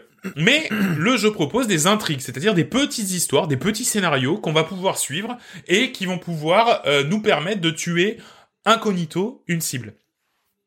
Par exemple, alors je vais pas donner des exemples du, du, du 3 pour, pour justement pas, euh, pas forcément, euh, Spoiler. comment dire, pousser, voilà, pas forcément spoiler, mais par exemple, ça va être, eh ben, on est dans une course automobile, et bien voilà, elle est en pole position, euh, la personne qu'on doit tuer, elle est en train de faire sa course automobile, ok, on, arrête, on va arriver dans le, dans le dernier tour dans 5 minutes, très bien, et ben, on va faire tomber les panneaux d'affichage sur sa gueule quand elle sera arrivée au bout de son, au bout de son, de son dernier tour. Ben voilà, typiquement, ça, ben, c'est une petite intrigue qu'on va suivre, et où en fait, ça va être presque une sorte de tutoriel du niveau, c'est-à-dire que bah tu vas avoir un- un- une intrigue, voilà, donc tu vas entendre euh, des personnes parler, tu vas dire ok ah bah très bien, dans ce cas il faut que je m'infiltre, euh, bah on va dire euh, euh, dans les dans les coulisses. Pour s'infiltrer, il va falloir trouver un pied de biche. Le pied de biche il va être dans le chantier en face. Et tout va être euh, comme ça un petit peu balisé et du coup bah, ça va être facile pour un joueur novice ou un joueur pas doué en infiltration comme moi pour entrer dans le jeu. Mais ça, c'est une première porte d'entrée. Et ensuite, quand on a bien compris le, le, le, le jeu, comment il, comment, comment, comment il, il évolue, etc. Et ben dans ce cas, on va pouvoir euh, le découvrir entièrement et, et vraiment révéler la, pu- la pleine puissance de son potentiel en revenant dans le, dans, dans le monde et en le faisant à notre sauce. C'est ce que j'avais vu que, que par contre, quand tu prenais ce genre de, de mission, c'était très balisé, quoi. C'est-à-dire que t'avais pas trop, euh, t'avais tout ce qui était open world, tu pouvais faire ce que tu veux, mais ce, ce, ce, ce scénario-là, là, par contre, était très, très scripté, quoi. Mais du coup, c'est bien, comme tu dis, ça évite d'être perdu. Ouais, mais C'est exactement en fait, ça. ce qu'il ouais, ce explique, c'est que c'est un sort de tuto, quoi. Du coup, je pense que euh, quand tu commences, sachant que moi j'ai j'ai joué un petit peu et en fait les niveaux ils sont assez immenses et tu t'es vite paumé. Donc c'est cool parce que du coup t'as un côté exploration qui est, qui est chouette parce que tu peux découvrir les niveaux. Mais si tu commences par ça, du coup il te dit bah voilà tu comprends un peu les mécaniques et je pense qu'à terme tu peux les enlever et dire bah voilà moi je joue je joue comme ça et je vais essayer de découvrir moi-même les, les Ouais, choses quoi. Absolument, absolument. Et en fait, si tu veux, euh, le fait entre guillemets de suivre une intrigue, ça va être plusieurs petites épreuves d'infiltration les unes à la suite des autres. Donc c'est-à-dire, ça va être, ok, il faut que je rentre une première fois sur ce chantier sans me faire repérer pour récupérer la clé à molette. Ok, il faut que je dé- que, je rentre maintenant que je suis sûr, maintenant que avec ma clé à molette j'ai pu ouvrir un truc. Eh bien maintenant, il faut que je prenne le déguisement de un tel pour pouvoir justement. Et là, c'est à nouveau une épreuve d'infiltration. D'accord. Ok, il faut que je, maintenant il faut que je monte à l'étage pour vérifier ce les, les, emails dans son ordi. Eh bien, c'est à nouveau une, une, une épreuve d'infiltration. Et en fait, c'est des mini épreuves, mais effectivement, du coup, tu, tu perds un tout petit peu le, le, le côté exploration. Et c'est dommage de le perdre parce que justement, et c'est vraiment la star euh, de ce jeu, et c'est pour ça d'ailleurs que je pense le scénario n'est pas si intéressant et si important. La star de ce jeu, c'est les environnements. Non seulement c'est beau, c'est vraiment très très beau. J'ai, j'ai une... en plus pour le coup, j'ai vraiment pour l'instant pas une config folle, Ah, c'est très joli. mais le jeu est magnifique et il y a toujours un truc planqué. Et c'est ça qui est ouf. C'est-à-dire que tu vas rentrer dans une maison et puis en fait tu vas avoir une petite porte à l'arrière et puis tu vas rentrer et c'est un laboratoire secret souterrain et et, et et en fait ça mène à la plage mais sauf que à la plage et ben il y a des avions et et si tu montes sur les avions tu peux voir qu'il y a une tour et dans cette tour et Mhm. machin et truc. C'est interminable. Les le, le, le level design Ouais, il est taré. Il est taré. Des et comme je vous dis il y a ce niveau dans Hitman 3 où tu ne sais où tu arrives et tu tu ne sais simplement pas ce qu'il faut que tu fasses mais c'est c'est la folie parce que justement t'es t'es t'es complètement paumé parce que d'habitude il y a du monde il y a du et et en fait ils te ils te remettent dedans ils te disent ah mais non mais en fait tac. Et, et non Ah, franchement le, le level design est, est est fou furieux fou furieux. Et ça vaut le coup. Et d'ailleurs je pense que euh, c'est très bien qu'il soit en VR parce qu'il est en VR sur Ah ouais. PS4 et c'est très bien qu'il soit en VR parce que comme ça en fait moi en VR je le jouerais même juste pour la balade c'est-à-dire, on coupe tous les trucs de meurtre, de machin, de trucs, on s'en bat les couilles. Et juste, je me promène, je regarde, je suis dans le gratte-ciel à Dubaï, tiens, oh, c'est marrant, les voitures, on dirait des fourmis, machin. Enfin, voilà, ce genre de délire. Joris, tu voulais me poser une question? Ouais, alors en fait, je, je pense que je, suis- je serais assez d'accord avec toi sur le côté que tu disais au début, c'est un petit peu redondant. Mais en fait, ce qui est, ce qui est, ce qui est bien, je trouve, dans, dans, dans Hitman, c'est qu'à chaque fois, dans chaque niveau, alors, je dis ça, mais je suis pas vraiment sûr parce que j'ai pas beaucoup joué. Mais je pense que tu dois avoir à chaque, chaque niveau des petits trucs en plus qui, euh, des petites interactions que t'as pas forcément, euh, quand tu, euh, quand, quand tu joues dans, dans, dans un autre niveau avant. Par exemple, du style, dans le premier niveau d'Hitman 1, j'ai trouvé ça trop drôle. En fait, euh, il y avait un une fille qui se faisait photographier par un, par par un photographe. Et en fait, quand moi je suis passé devant, mais entre les deux, tu vois. Du coup, ils sont arrêtés de photographier, ils m'ont fait mais qu'est-ce que tu fais? Tu vois pas qu'on est en train de, en train de bosser, tu vois Mhm. Et j'ai, j'ai- je suis repassé deux trois fois et j'ai commencé vraiment à les faire chier. Ils ont fait bon viens on se casse quoi. Et du coup les deux ils se sont barrés, ils sont allés au fond du jardin. Et du coup je pense que là j'aurais eu un moyen de faire un piège ou un truc comme ça pour par exemple choper euh, le, le le photographe et récupérer son son costume et voilà je deviens le photographe de la soirée tu vois. Mhm. Mais ça, Exactement. ça, tu vois, c'est des petits trucs que tu que tu découvres sans faire exprès. Et je trouve ça que c'est c'est assez marrant et assez intelligent. Et je pense que tu dois en avoir un peu partout dans tous les niveaux. Et euh, le, le le côté découverte et exploration, en fait, je joue beaucoup, euh, joue beaucoup au, au Ouais, plaisir je de jeu. Quoi. je Exactement. Je me demande au niveau du game design comment comment c'est réfléchi ça? Parce que t'as des jeux qui sont réfléchis de façon linéaire avec des branches mais Ah, là, là, ça doit c'est, vraiment euh, être en mode euh, un plan où tu poses des Ouais, petites idées là on peut faire ça là on peut faire Exactement, c'est génial franchement à designer ce genre À, de à designer, ça va être trop C'est- bien. Trop trop Ouais. bien. Ben, c'est surtout, c'est surtout que c'est particulièrement intelligent parce que il y a, c'est, Joris avait peur par exemple de se dire, ok, moi j'ai envie de mettre une demi-heure pour explorer le niveau, est-ce que je vais louper des trucs? Ben non, même pas. En fait, t'as l'impression que les gens font leur vie. Donc du coup, en fait, tu sais, genre, euh, ah bah tiens, euh, au bout d'une demi-heure, tous les scripts de, de, de la personne que je dois, que je dois tuer, eh ben tous les scripts sont passés. Donc du coup, elle est bloquée dans une salle et puis elle attend. Ouais. Tu vois, par exemple. Hmm. Ben non, même ça, même ça, c'est c'est pas vrai, ça n'existe pas. C'est c'est c'est le, la, la personne va continuer de vivre, va faire ses trucs et puis je sais pas, des scripts ils vont se déclencher. C'est extrêmement intelligent. C'est c'est vraiment, enfin, quand tu commences à imaginer, ah bah tiens, pile quand je rentre dans cette salle, eh ben lui, il était dans son bureau et puis il vient, il descend à ce moment-là et puis des fois ils, se permettent même parce qu'ils savent qu'ils ont réussi leur coup, les, les metteurs en scène, ils savent qu'ils ont réussi leur coup, alors ils mettent une petite musique, machin et tout. Enfin, enfin vraiment, c'est du, c'est de l'excellent travail et il y a vraiment un côté reviens-y. Alors, je dis ça, je, je, j'ai pas encore eu la foi de le faire, mais par contre, je pense que dans quelques mois, euh, pour le quatrième ou le cinquième confinement, par exemple, je me dirais, bah, ah bah tiens, on retourne, on retourne sur euh, sur Hitman 3 et puis on va essayer de refaire l'émission euh, d'une autre manière, tu vois. Ouais. Je me dis, bah, bah, bah, pourquoi pas, tu vois, pourquoi pas essayer, parce qu'en plus, à la fin, euh, et c'est ça qui est intelligent, à la fin de tes missions, t'as une sorte de tableau, euh, donc à, à chaque fin de mission, un tableau avec euh, voilà un récap avec une, soixante, euh, une soixantaine 70 icônes et chaque icône c'est un petit achievement et des fois c'est des trucs débiles et des fois c'est des trucs bien alors le truc c'est que t'as des icônes qui reviennent. C'est-à-dire ben tuer une personne en la noyant dans des chiottes. Bon ben ça c'est une icône qui revient systématiquement. Donc ça veut dire que ben, si tu veux finir le jeu à 100% il faut systématiquement tuer ta une de tes cibles en la noyant dans les chiottes. Donc c'est aussi sur ça qu'il y a un petit côté redondant. Mais si tu cherches pas le, sur- le 100%, mais que tu cherches justement à être extrêmement créatif et tout, et ben là, dans ce cas, tu, tu peux bien t'éclater. Ouais, c'est ça, parce qu'en fait, le truc, c'est que, euh, excuse-moi, John. Euh, Le truc, c'est que tu peux, tu peux, euh, en fait, ce qui est marrant avec ces icônes, c'est que du coup, tu vas, ils vont te dire, par exemple, tuer la personne, je sais pas, en, en, en, en je sais pas en faisant exploser le plafond et tout qui écrase la tête, tu vois, par exemple, Ouais. comme ça. Et en fait, tu dis mais tu tu dis je viens de finir le niveau, mais à quel moment je peux faire ça, tu vois? Et du coup, tu Ouais, ça. le niveau en essayant de chercher, mais attends, que- comment je fais ça? Ça peut être trop rigolo quoi. Mm. Ça va titiller Ouais. ta curiosité, c'est Ouais. c'est vraiment Ouais. pas mal. Et, et c'est après, en plus, t'as ça seulement à la fin. C'est, je crois que c'est pas avant que tu les as. Ah oui, oui, c'est à la fin que t'as. Voilà, donc euh, c'est d'abord t'explores et après, ah putain, j'aurais pu faire ci, j'aurais pu faire ça. j'aurais- C'est Ah, bien pensé. À, à la fin, tu vois en fait les ce que t'aurais pu Exactement. avoir si t'es si t'avais un peu plus exploré ou réfléchi au truc, d'accord. Et, et, euh, ce que je me demandais, c'est est-ce que euh, là, par exemple, sur le 3, les niveaux sont assez différents dans leur ambiance, dans la construction du, du level design, dans, dans ce que dans ce qu'ils proposent pour euh, ne pas être redondant?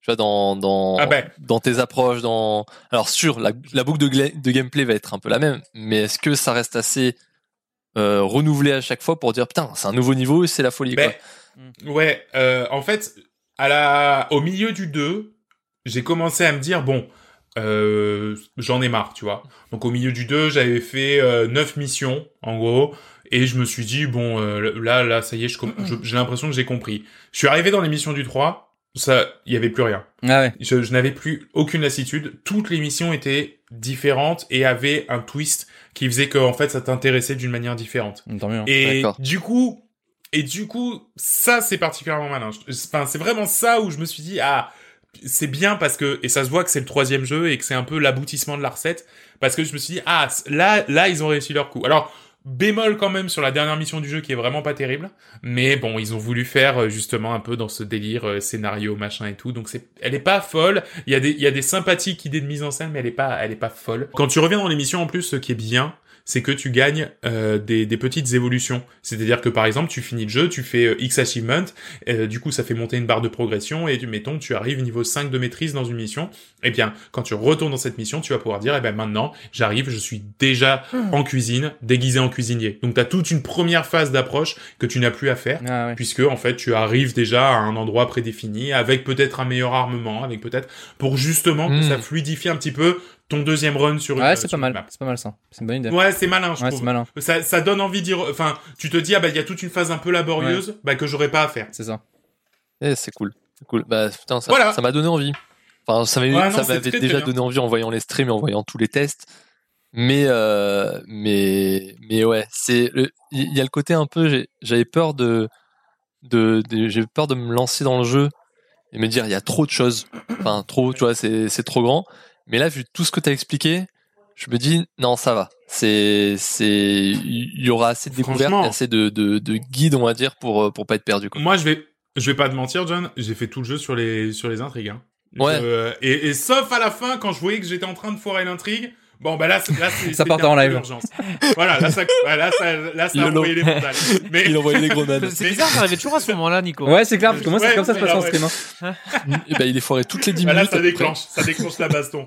Mais, euh, mais non, mais sinon, sinon effectivement, ouais, je, je, je, je- j'ai quasiment fait tout le jeu sur les, sur les intrigues. Et, et ça se fait très bien, c'est déjà très intéressant, hein, c'est déjà très très sympa. Voilà, donc ça s'appelle Iman 3, c'est, c'est sur euh, disponible sur toutes les consoles et donc. Euh, si vous voulez avoir la full expérience euh, Hitman, bah, vous pouvez importer les niveaux du 1 et du 2 dans le 3. Elles sont refaites avec les moteurs du 3, les objets du 3, et, euh, et je trouve que c'est que c'est extrêmement élégant de proposer ce genre de ce genre de migration. Euh, donc euh, encore bravo à ceux qui le font et maintenant ils vont se concentrer sur le jeu James Bond. Ok, les copains, on y arrive. C'est le quiz. Let's Donc go. c'est parti. On s'y met. Let's go. Ah. Yes, trop chaud.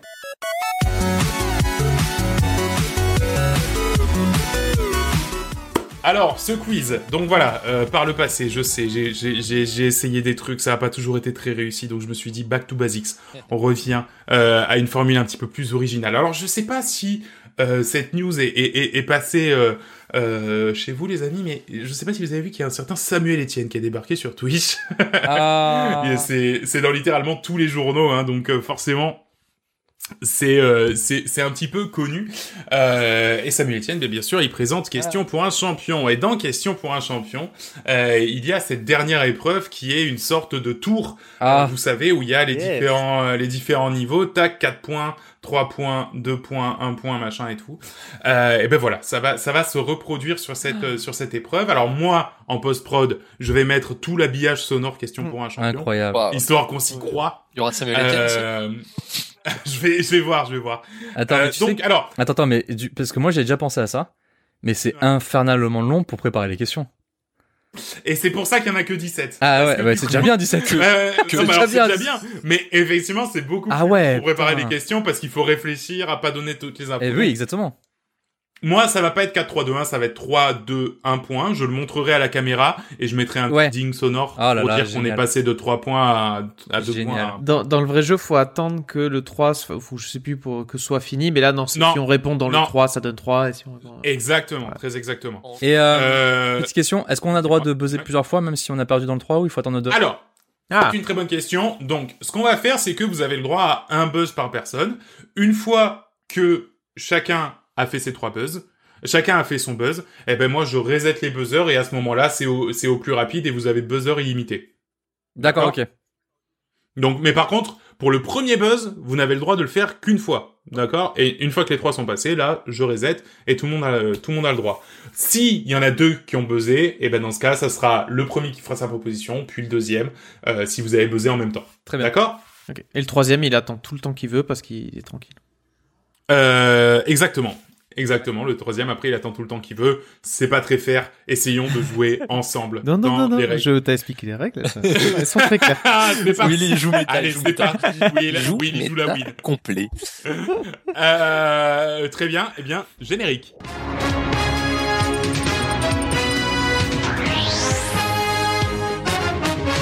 À chaque fois, ce que je vais faire, c'est que je vais vous dire ce qu'on cherche. Parce qu'on ne cherche pas toujours un Ah jeu oui, vidéo, on peut chercher un personnage, un on peut chercher studio, machin. Voilà, exactement. console, Ok. un héros. Couleur. Question, question numéro 1. Attention, maintenant, les buzz sont définitifs. Hein. Ok. On cherche un jeu vidéo. Attention, c'est parti. Jeu indépendant sorti sur PC en 2017 et développé par un studio australien. Je suis largement inspiré de la mouvance des jeux axés sur un gameplay exigeant, demandant aux joueurs une bonne... Hollow Knight.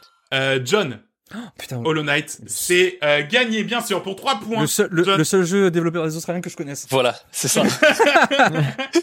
c'est pour ça. Mais tu sais que jusqu'à jusqu'à l'an dernier, eh ben, même, je pense même jusqu'à ce que je prépare la question, je pensais que c'était un studio espagnol. Voilà, je sais pas pourquoi, mais voilà, on en apprend, on en apprend tous les jours. Ah ouais. Ok, John qui prend donc ses trois points pour commencer. Bravo, belle première avance. Ok, attention, on cherche un événement. Top Événement désormais annuel, mes contours sont encore flous, si bien qu'on ne saisit pas trop ni son début ni sa fin. Je suis une célébration du jeu vidéo, emmagasinant... La Gamescom. Joris. La Gamescom. C'est non. Top, je suis une célébration du jeu vidéo emmagasinant un flot important d'annonces pour les sorties jeux vidéo à venir dans l'année. Entièrement en ligne, j'ai été créé à la base en réaction à la pandémie et pour offrir une tribune principalement aux gros éditeurs voulant communiquer sur leurs nouvelles, sur leurs nouveautés à venir. L'ensemble de l'événement pourrait se résumer à retweeter des annonces de vidéoconférences de jeux durant tout l'été. Créé J'ai pas de nom. J'ai pas le nom, mais John. c'est pas genre euh, Summer Game Festival. Eh oui. Game eh oui, Festival. sûr. Exactement, c'est le Summer Game. Festival. J'avais peur du. Summer. Absolument, le Summer Game Eh Festival. oui, bien sûr. Euh, ah merde, bah, je vais au bout de ma question après parce que c'est con, des fois j'ai fait des... Créé par Geoff Kinley, à qui l'on doit également les Game Awards, on y retrouve des annonces de Nintendo Direct, de State of Play. On y a vu pour sa première édition l'an dernier les annonces par exemple de Tony Hawk Pro Skater 1 plus 2 Remake, et il s'est clôturé sur l'Opening Night Live de la Gamescom. Exactement. Putain, je l'avais. Ok On y retourne, attention. On cherche un personnage. Attention. Top Personnage de jeu vidéo, je suis aussi aimé du public que mal aimé de mes développeurs, si bien que je n'ai que des rôles secondaires dans l'ensemble des 52 jeux dans lesquels je fais une apparition. Waluigi. John. Waluigi Oh. John, absolument. Bravo Bien chaud. euh, bien qu'on le sache chaud, ni pourquoi ni comment, je suis plutôt un méchant, mais sans vraiment aucun fait d'armes à mon actif. Très populaire, j'apparais pour la première fois en 2000 dans un jeu de sport sur Nintendo 64 avant de poursuivre ma longue carrière de second, voire de troisième couteau sur toutes les consoles de Nintendo. Je deviens alors une mascotte, si bien que mes fans s'écharpent sur internet du fait que ce soit un scandale, que je ne sois toujours pas dans le roster de Super Smash Bros, jouant au tennis, au golf, au foot, au baseball et participant même depuis le troisième épisode à Mario Party, je suis l'alter ego maléfique, mais sans trop savoir vraiment pourquoi, de Luigi, et le frère de Wario. Enfin, on imagine. Bravo John, donc pour 3 points, Waluigi. Félicitations. Il se met bien, John. Allez. Ouais, il se met bien. Bah, On il- prend il se l'avance. met- il se met- il se met Belle bien, avance, il prend l'avance. avance. hein. On va commencer jamais. à avoir des questions un petit peu plus compliquées. Attention. Top. Console de jeux vidéo commercialisée à partir du 7 octobre 2003. Je suis une console de jeu en avance sur son temps qui a connu un échec qui fut si cuisant. La Dreamcast? Will. Non. Qui a connu un... La Engage. John. Ah putain, j'ai La Engage, John. Ah putain. Bravo. Mec, j'ai attendu que Ah, j'ai attendu que Willy, Willy buzz, vu Willy finisse pour buzzer. Et en fait, vu, fallait pas j'ai vu buzzer. ton Non, buzz apparaître, mais Ah putain. au dixième de seconde près, je l'ai vu, hein, ton truc. hein. Putain, En effet, ma, commercialis- ma commercialisation s'acheva en 2005 avec la vente de seulement 3 millions d'exemplaires disposant d'un roster de jeux impressionnant. Mon entreprise avait à l'époque les moyens pour faire développer une version spécifique de Age of Empire 3, de Tomb Raider, de Elder Scroll, de FIFA, versions qui ne sont d'ailleurs sorties que ce support qui avait entre autres la spécificité d'être portable. Multifonction, je suis également un lecteur MP3, un lecteur vidéo et bien entendu un téléphone. Ce n'est d'ailleurs pas un hasard, mon constructeur n'étant nul autre que Nokia, à l'époque géant tout puissant du mobile Eh souhaitant se lancer sur le marché de consoles portables. Putain, je suis deg. C'est joli. Félicitations, John. Merci Will d'avoir euh, épuré Dreamcast avant. Très Ouais. très fort avec. Will, il a. Faut que je tente. Maintenant, la faut que je tente des gros coups. Hein. Faut- Putain, mais j'ai et moi j'attends que Willy finisse de parler quoi. Ouais, voilà. Ah, Quel dommage.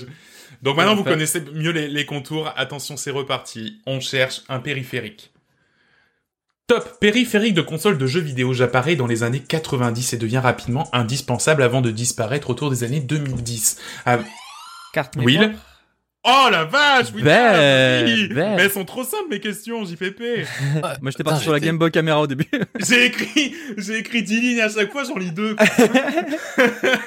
C'est incroyable. Effectivement, c'est la carte mémoire avec les- les- la fin des consoles de dixième, de sixième génération. Je reviens ensuite sous une forme plus large, mais dont l'usage n'est désormais plus spécialisé aux jeux vidéo. S'insérant dans un emplacement spécifique, je me suis vendu à plus d'exemplaires que les manettes de console et un joueur devait forcément repasser à la caisse pour m'acquérir lorsqu'il récupérait une GameCube, une Play 2 ou une Xbox composée de blocs qui représentent une- en réalité une certaine quantité de données. Euh, Chaque joueur avait besoin de moi pour pouvoir reprendre la progression de son jeu là où il l'avait laissé. Pour chaque console, j'ai le droit à plusieurs déclinaisons, de taille principalement, de 56, 128, 256 et 512 mégas. C'est vrai que c'était Ok. bien tout ça sur GameCube et tout, ces, ces petites cartes mémoire comme ça là. Bah ouais. De Nintendo Dans le 64. cas, il y avait un écran. Ouais, non. Mm. Oui, il y avait un écran. Oui, Ouais, dans le exact. cas, il y avait un écran. Un Tamagotchi, euh, mémoire. Attention, c'est reparti. Nouvelle question. On cherche une discipline. Top discipline sportive mise à l'honneur sur la plupart des consoles de jeux depuis la nuit des temps. Je suis aujourd'hui représenté par plus de 300 jeux. Joris. Ping pong. Non. Tennis. Euh, William. Non. Je suis aujourd'hui représenté par plus de 300 jeux. Ma première apparition remonte à 1978 sur PC, année mythique pour moi car Gary Player a remporté les Masters d'Augusta. Mythique. Au fil des années sur console, PC ou mobile, de très nombreux sportifs auront droit à une franchise à leur nom, mais d'autres protagonistes cesseront à ma discipline, parmi lesquels Mario et sa bande et la grande famille de Disney. Une itération de 2020 nous promet même de plaire à ceux qui me détestent. Oh. Sport solitaire, Je suis présent au lancement de la Wii, pour laquelle la manette est particulièrement adaptée. Et dans quelques mois, Mario et sa clique rempilent pour un nouvel opus. John, Hmm. John Le golf? Le golf, John, absolument. Pour un nouvel opus dans lequel votre serviteur va se jeter corps et âme. Bizarre, je, la- je l'avais à un moment donné. Ah ouais, je j'avais me pas suis... tout. Et mais tout le long, après, je me disais, non, ça n'a pas l'air d'être ça. Quand tu parlais Mm. de, de, de, de célèbres... euh, En fait, il y a plein de golfeurs Ah bah célèbres ouais. qui ont eu le... Ouais, ouais, il y a plein de golfeurs célèbres qui ont leur jeu de golf. il y a pas que Tiger Alors, Woods. Tiger Woods, beaucoup, mais il y en a pas, il y en a plein d'autres, il y en a plein d'autres. Je crois, j'en ai vu, j'en ai vu six. Nouvelle question. On est reparti. Ah, Spacebar reset the buzzer. Eh ben, c'est très bien. Parfait. Attention.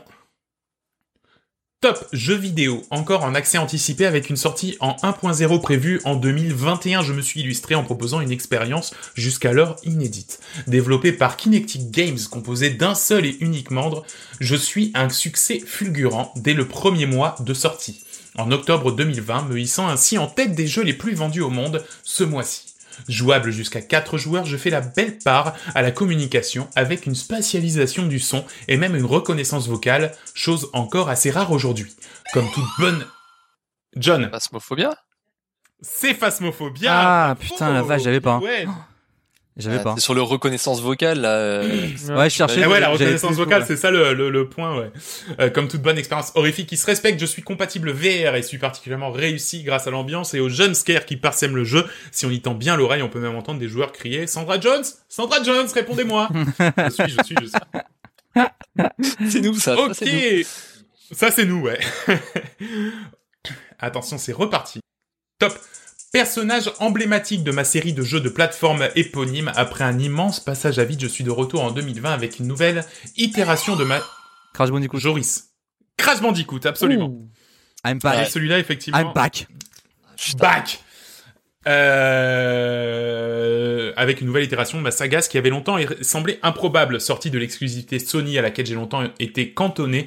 Mes jeux sont aujourd'hui développés par Toys for Bob, euh, mes développeurs d'origine se concentrant sur des titres à bien plus gros budget et bien exclusifs PlayStation, marsupial de la famille des Péramel à long nez de l'Est. Oh. Je passe l'ensemble de mes jeux à me battre contre mon rival Cortex. Je me bats d'ailleurs en faisant des tourbillons, en m'écrasant de tout mon corps sur des caisses en bois contenant des pommes. Je suis, je suis, je suis. Ok. Nouvelle question, on reste, on cherche une personnalité. Attention, c'est parti. Top.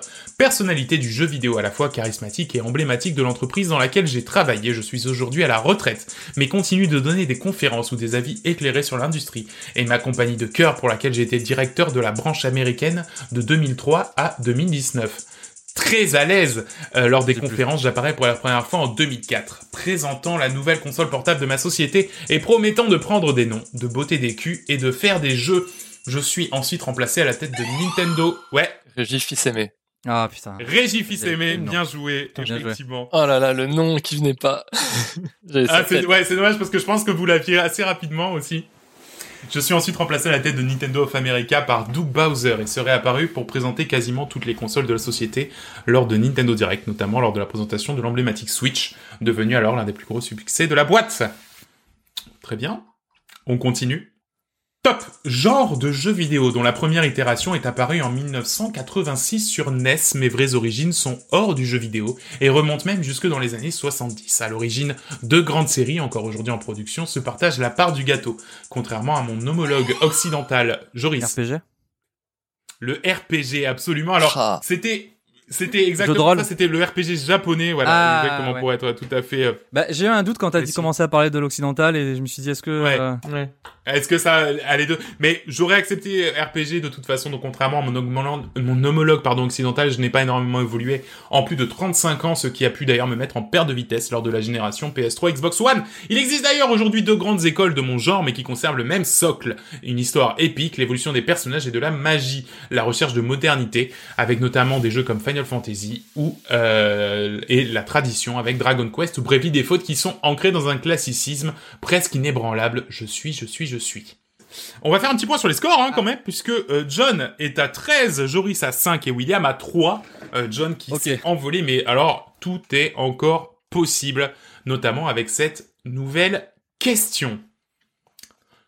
Top studio de développement situé à Los Angeles, devenu depuis aussi éditeur. Je... Joris Santa Monica? Non. Je suis créé en 2006 et ai depuis tourné quasiment uniquement sur un seul et unique jeu sorti en 2009.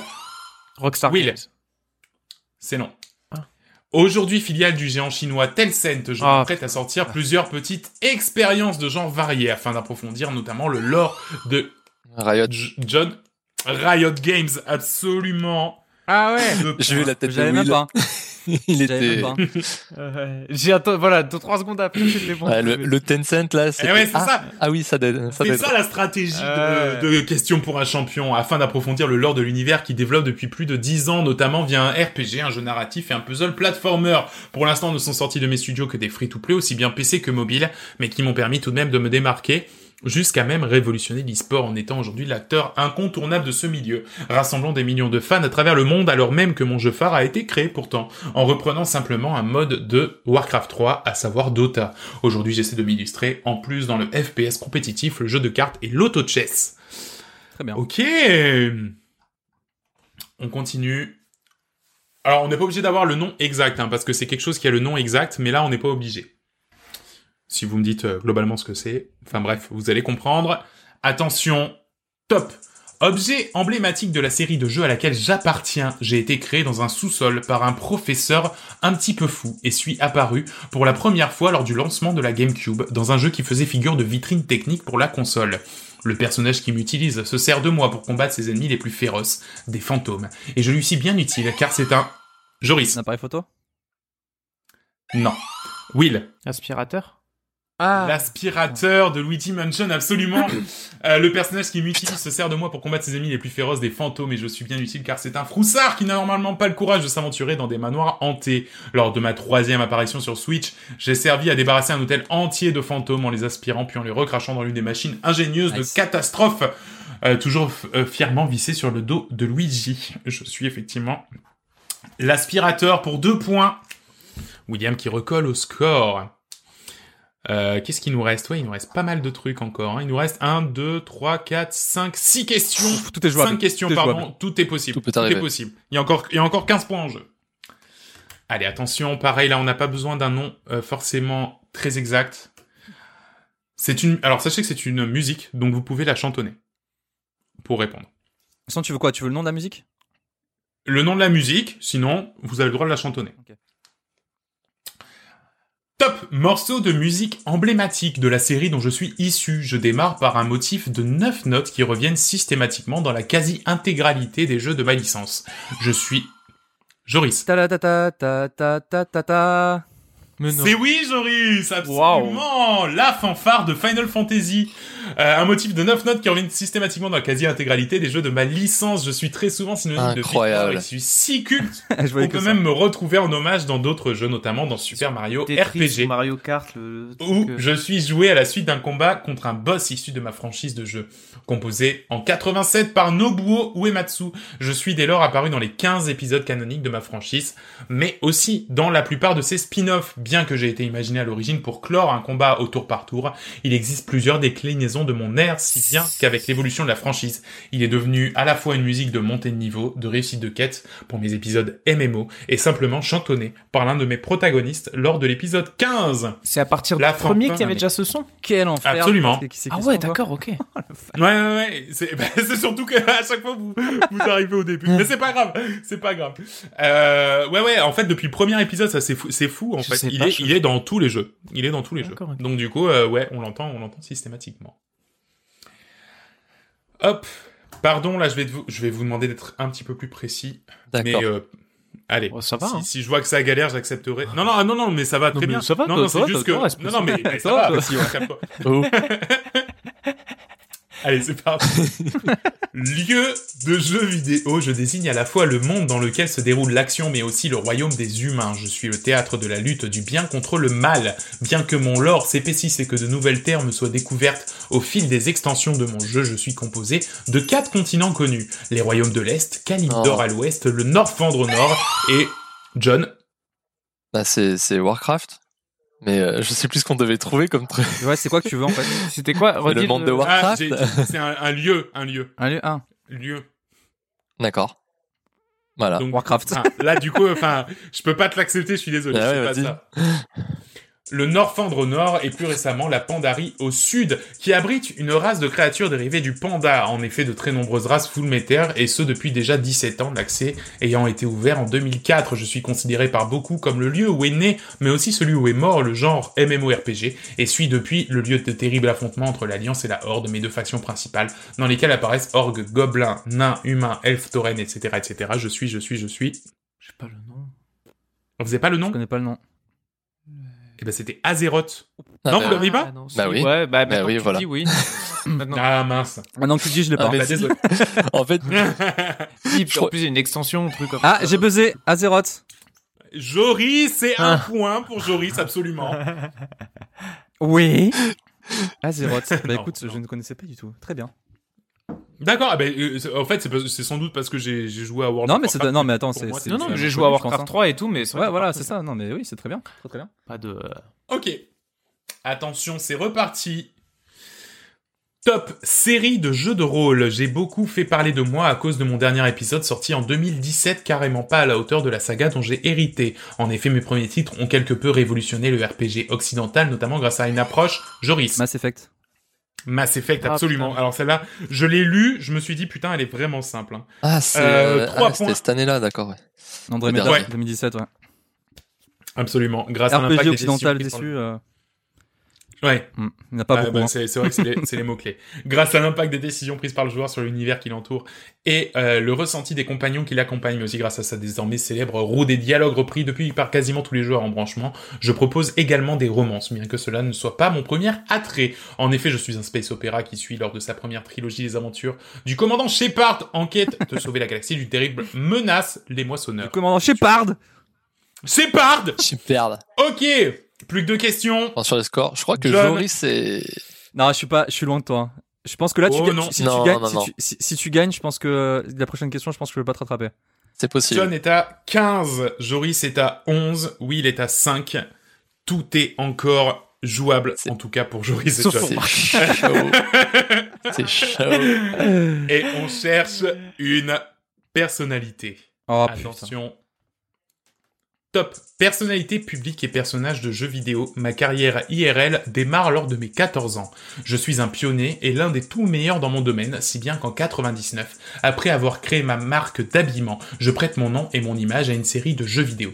Pionnier de mon domaine, j'étais le premier à réussir une figure appelée le 900. Je peux me... Joris Oh, donc C'est Tony Hawk, absolument. absolument, John. John en PLS. position latérale de sécurité. ouais, mais le 900, le 900, ouais.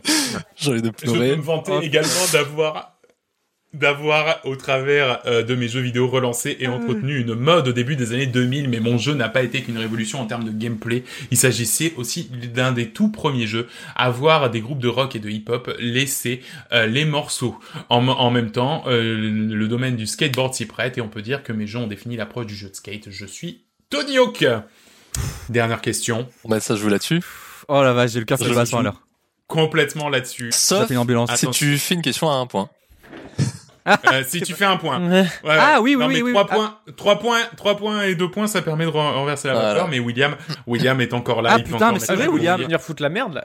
Ah oui, il peut foutre la merde. Putain, euh, putain, mais tout repose sur moi là, putain. Attention, Je suis stressé. J'ai le cœur qui bat sans l'heure. Je suis pas bien. top. Attends, attends, c'est quoi, c'est quoi, c'est quoi, c'est quoi, c'est quoi qu'on veut? Mais je le dis au début en fait. Ah, pardon. Attention, Ah Le reset. Attends, attends, c'est quoi, c'est quoi, c'est quoi, c'est quoi Reset le buzz. Pardon. Reset le buzz alors. attention.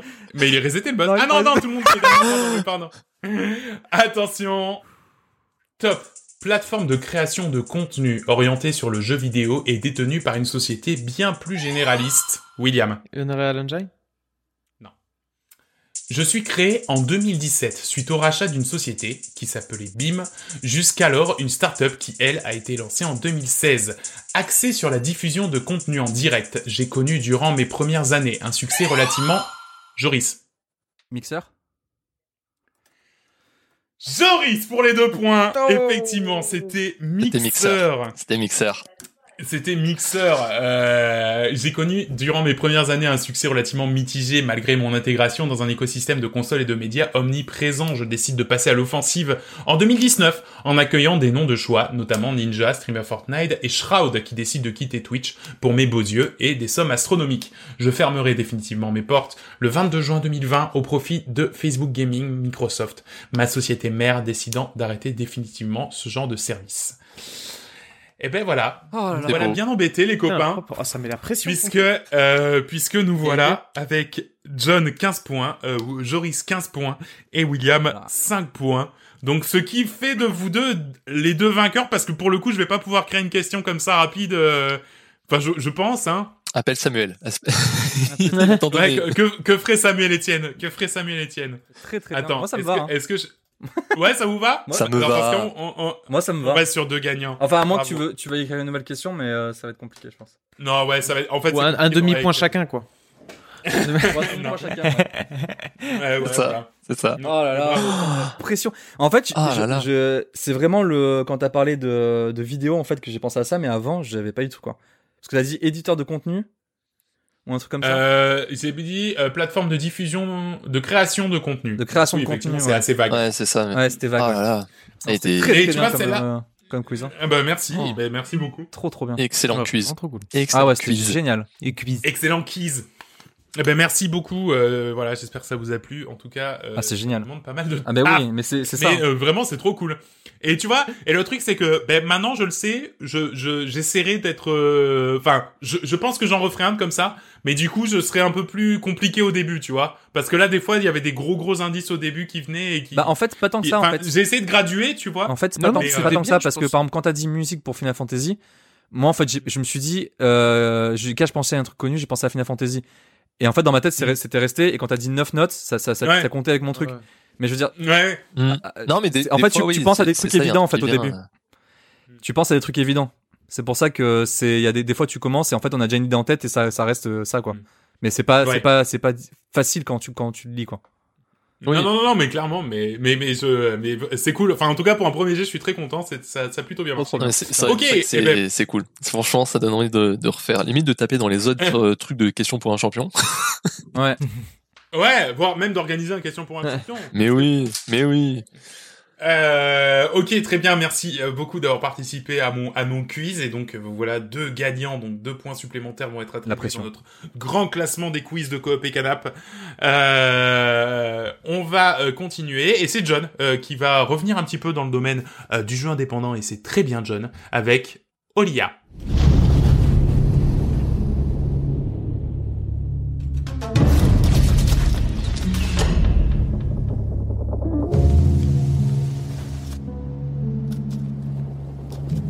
Donc, euh, Olia, donc qui s'écrit Olija pour ceux qui voudront euh, euh, chercher le jeu. Alors, c'est un jeu que j'ai découvert il y a bah, deux semaines.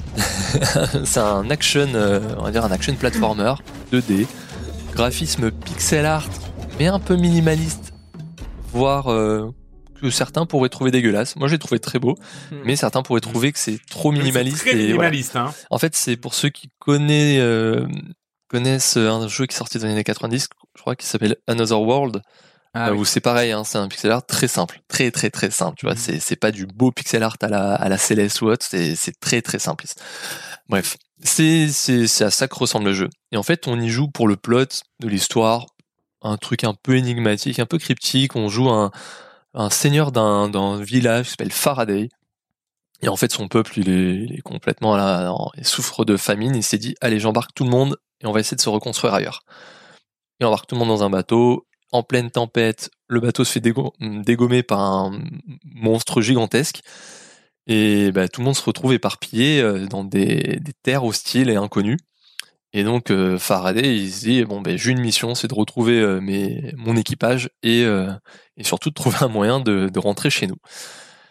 Et dès le début en fait, on se retrouve aidé par un mystérieux passeur sur une barque qui euh, qui va nous dire voilà ben, bienvenue, t'es t'es arrivé dans dans telle contrée et en fait euh, euh, je peux peut-être t'aider à, retrouver les tiens.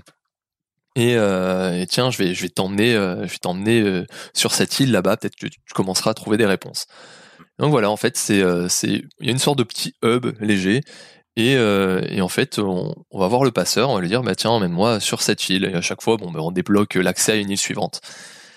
Et, euh, et rapidement, en fait, dans, dès le début du jeu, quasiment, au bout de un niveau, on met la main sur un harpon légendaire qui, que tu comprends qui est au centre du, du, de, de, ces terres-là, en fait, du, du lore du jeu, et euh, qui en fait serait capable de terrasser les forces un peu hostiles qui sévissent dans la région.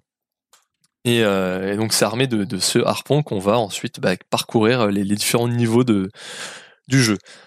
Alors, euh, pour revenir au jeu en lui-même, comme j'ai dit, visuellement il est assez simple.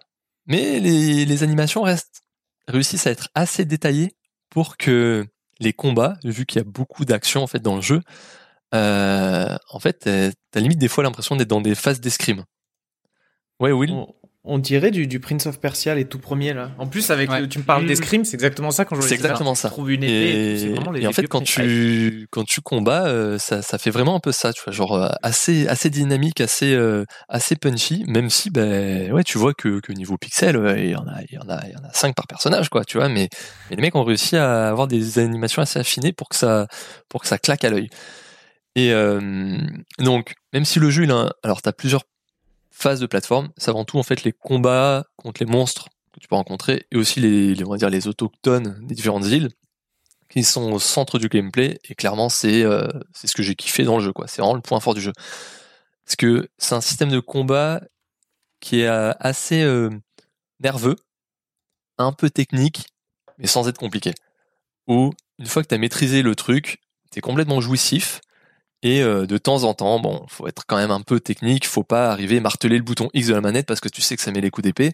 Faut juste euh, euh, enchaîner les coups avec un peu de timing parce que plus t'enchaînes les coups, à chaque fois, ça fait quand même, il y a une sorte de petite petit délai, une petite phase où ton mec peut pendant un dizaine de secondes être vulnérable. Donc parce qu'il a passé son coup. Donc après, une fois qu'il a passé son coup, il peut, bah, le monstre, peut-être qu'il peut en claquer un derrière. sauf si tu mets mais, sauf si tu mets le bon timing entre les coups euh, pour euh, bah, à chaque fois taper le monstre. Deuxième coup, tu le retapes. Il a pas eu le temps. Il a eu un peu le comment on appelle ça le knockback. Tu vois le le, le... bon mais il s'est fait un peu taper. Il arrive pas à réagir tout de suite. Toi tu renchaînes un, petit combo parce qu'il y a un système de combo en fait. Si tu euh, si tu mets bien le bon timing au bout de trois ou quatre coups, bam, t'as une super euh, une attaque plus puissante qui, qui, qui, qui se déclenche avec une petite animation qui claque avec ses 4 pixels. Et le mec, en fait, tu le one shot et, et c'est, c'est très satisfaisant, très simpliste dans le, dans, dans le déroulement de, de l'action, mais hyper satisfaisant manette en main. Ouais, et euh, bon, comme dans un petit Dark Soul, on a l'éternelle roulade pour l'esquive. Sauf que là, clairement, tu fais une roulade, ton mec se retrouve pendant une seconde à terre, 3 mètres plus loin, et clairement, tu l'utilises pas constamment. En gros, tu fais pas roulade sur roulade comme dans un, comme dans un Dark Souls parce qu'une fois que t'as fait ta roulade, si t'as fait une roulade dans les mobs, ils te roulent de coups, tu vois. c'est, euh, c'est donc faut, faut l'utiliser avec précaution parce que tu restes vulnérable et voilà. Et euh, parce que un, coup une roulade ratée, euh, voilà, ça tourne au vinaigre, tu te fais punir et potentiellement les mecs ils, ils t'éclatent et tu redémarres au, début du niveau. Donc, comme je disais, le, le, le donc tout se base surtout sur les combats. Et même si le jeu est plutôt simple et classique, dès que tu mets la, main sur le harpon, là tu te rends compte que le harpon est au, au centre du, gameplay, euh, à la fois des combats et des phases de plateforme. Parce qu'en fait, il peut être lancé et, et il revient à toi automatiquement, un peu euh, comme j'ai lu dans des tests, il comparait ça à la hache de Kratos en fait. Tu vois, où euh, ah, la hache de Kratos, elle est reliée à lui, tu vois. Et là, c'est la même chose. Le mec, il balance son harpon et il, peut le il peut le rappeler. Ou, le plus jouissif, c'est que s'il atteint une cible, ennemis ou des éléments de décor spécifiques, tu te téléportes sur le harpon. Et là, mmh. ben, t'imagines en fait des, euh, des combos où euh, en fait ça devient un outil de déplacement et une arme, mais redoutable. Où euh, ça te fait des, des, des ça rend le, le, gameplay hyper nerveux, hyper énergique est tellement satisfaisant quand tu quand tu tu tu vois tu tu sautes, tu t'agrippes à un truc qui est, qui est au plafond parce que tu sais que tu peux t'agripper. Ensuite, quand tu es en l'air, tu t'agrippes sur le mec qui est en dessous de toi. Et quand tu te téléportes, ben en fait, tu, tu, tu l'éclates au sol. Puis après, tu te retéléportes sur le mec qui, arrive sur la droite de l'écran. Et en fait, tu, tu virevoltes sur l'écran. Et, euh, et quand c'est des mobs simples, c'est jouissif. Quand c'est des combats de boss, ça devient épique parce que euh, des fois j'ai fait un combat de boss où limite je touchais pas le sol. Parce que euh, je me téléportais de mob en mob qui faisait apparaître plus les éléments les on va dire les, les crochets accro les qui étaient au mur plus le boss en lui-même quand quand il était dans des phases où euh, tu sais que tu peux le taper. Et, et voilà c'est c'est c'est super bien pensé. C'est très simple. Une fois que tu as pris le truc en main tu dis bah c'est c'est super con en fait comme système. Mais mais mais c'est jouissif. Et, ça a l'air ça, ça a l'air pas trop long en plus comme jeu je crois non? C'est pas long du tout. C'est, je crois que j'ai dit 5 heures. Je crois que je l'ai fait en hmm. ouais, 5 heures.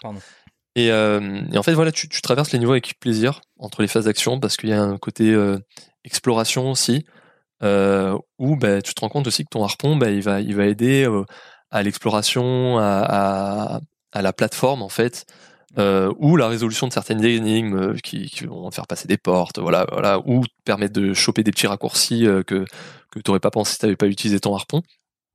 Euh, et, voilà, tu, traverses les niveaux, mais, mais ça, ça découle tout seul. C'est très fluide en fait.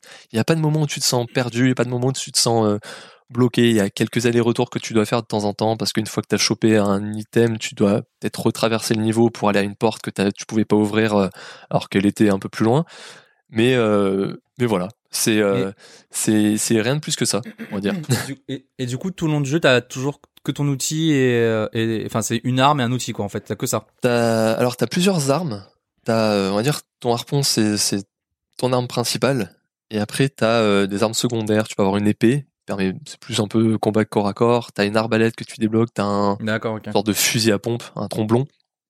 Et euh, mais euh, mais limite, à part le harpon et les arbalètes, j'utilisais pas grand chose parce que ça permet vraiment de, jouer à distance en même temps de te le téléporter. Enfin, pour rendre ça vraiment vraiment dynamique euh, à souhait quoi. Après, il y a il y a deux trois trucs en plus qui peuvent être anecdotiques. T'as as un système de chapeau. C'est un peu vraiment le, seul truc customisable que t'as sur ton personnage qui t'apporte des petits bonus, des petits perks, genre euh, avoir une attaque tourbillonnante quand t'as ce chapeau là ou euh, que quand tu te téléportes, en même temps t'as des des sortes de lames tranchantes qui restent en suspens derrière toi et qui d'un coup reviennent vers toi, mais tous les ennemis qui sont sur le passage se prennent les lames. Et donc euh, ça peut adapter ton gameplay en fonction de ce que tu veux, tu vois. Et euh, puis voilà, je, je vois pas ce que je peux dire de plus à part que c'était un Ouais. petit coup de cœur Bah, récemment et euh, que j'ai quand même trouvé ça trop court. Que 5 heures, c'est Ah. cool. Ouais. Mais à la fin, euh, surtout le, com- le combat de boss final était assez épique en plusieurs phases, tout ça. Euh, ben je me suis dit, putain, j'en veux plus en fait. Parce que maintenant que je maîtrise mon harpon et que je me fais vraiment plaisir, j'ai envie d'aller peut-être deux heures de plus, tu vois. Oui, Nico.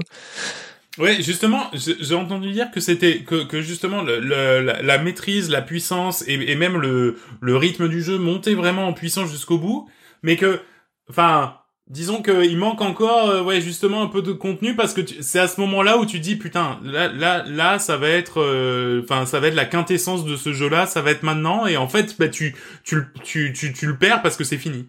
Exact. C'est ça? C'est Ouais. un peu ce que j'ai eu à la fin. J'étais content de le finir. Je me dis, c'est un petit coup de cœur euh, en début d'année. Ouais, mais, c'est euh, bien, mais, mais remettez-moi une louche, quoi.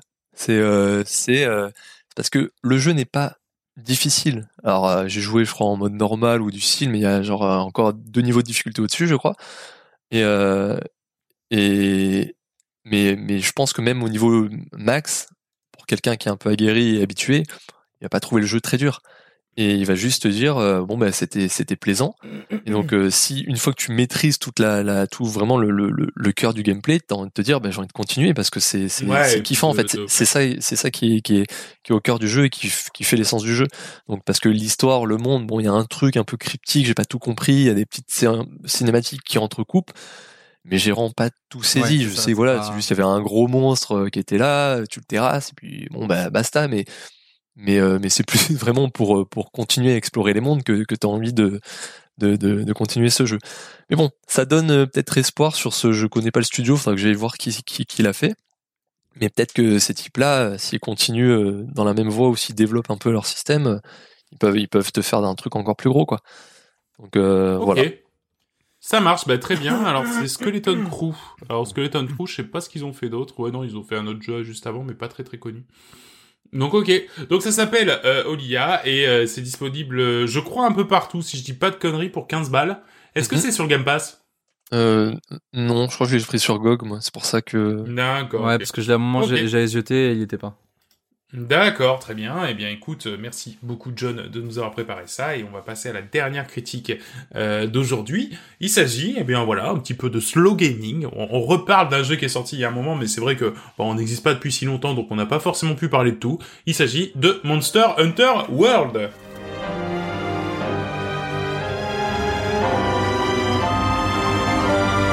Alors moi je vais vous parler de Monster Hunter World. Alors euh, comme le disait Nico, c'est pas un jeu récent, c'est sorti en 2018. Euh, donc euh, au départ c'était sorti sur Play 4, maintenant c'est sur PC et sur euh, Xbox One.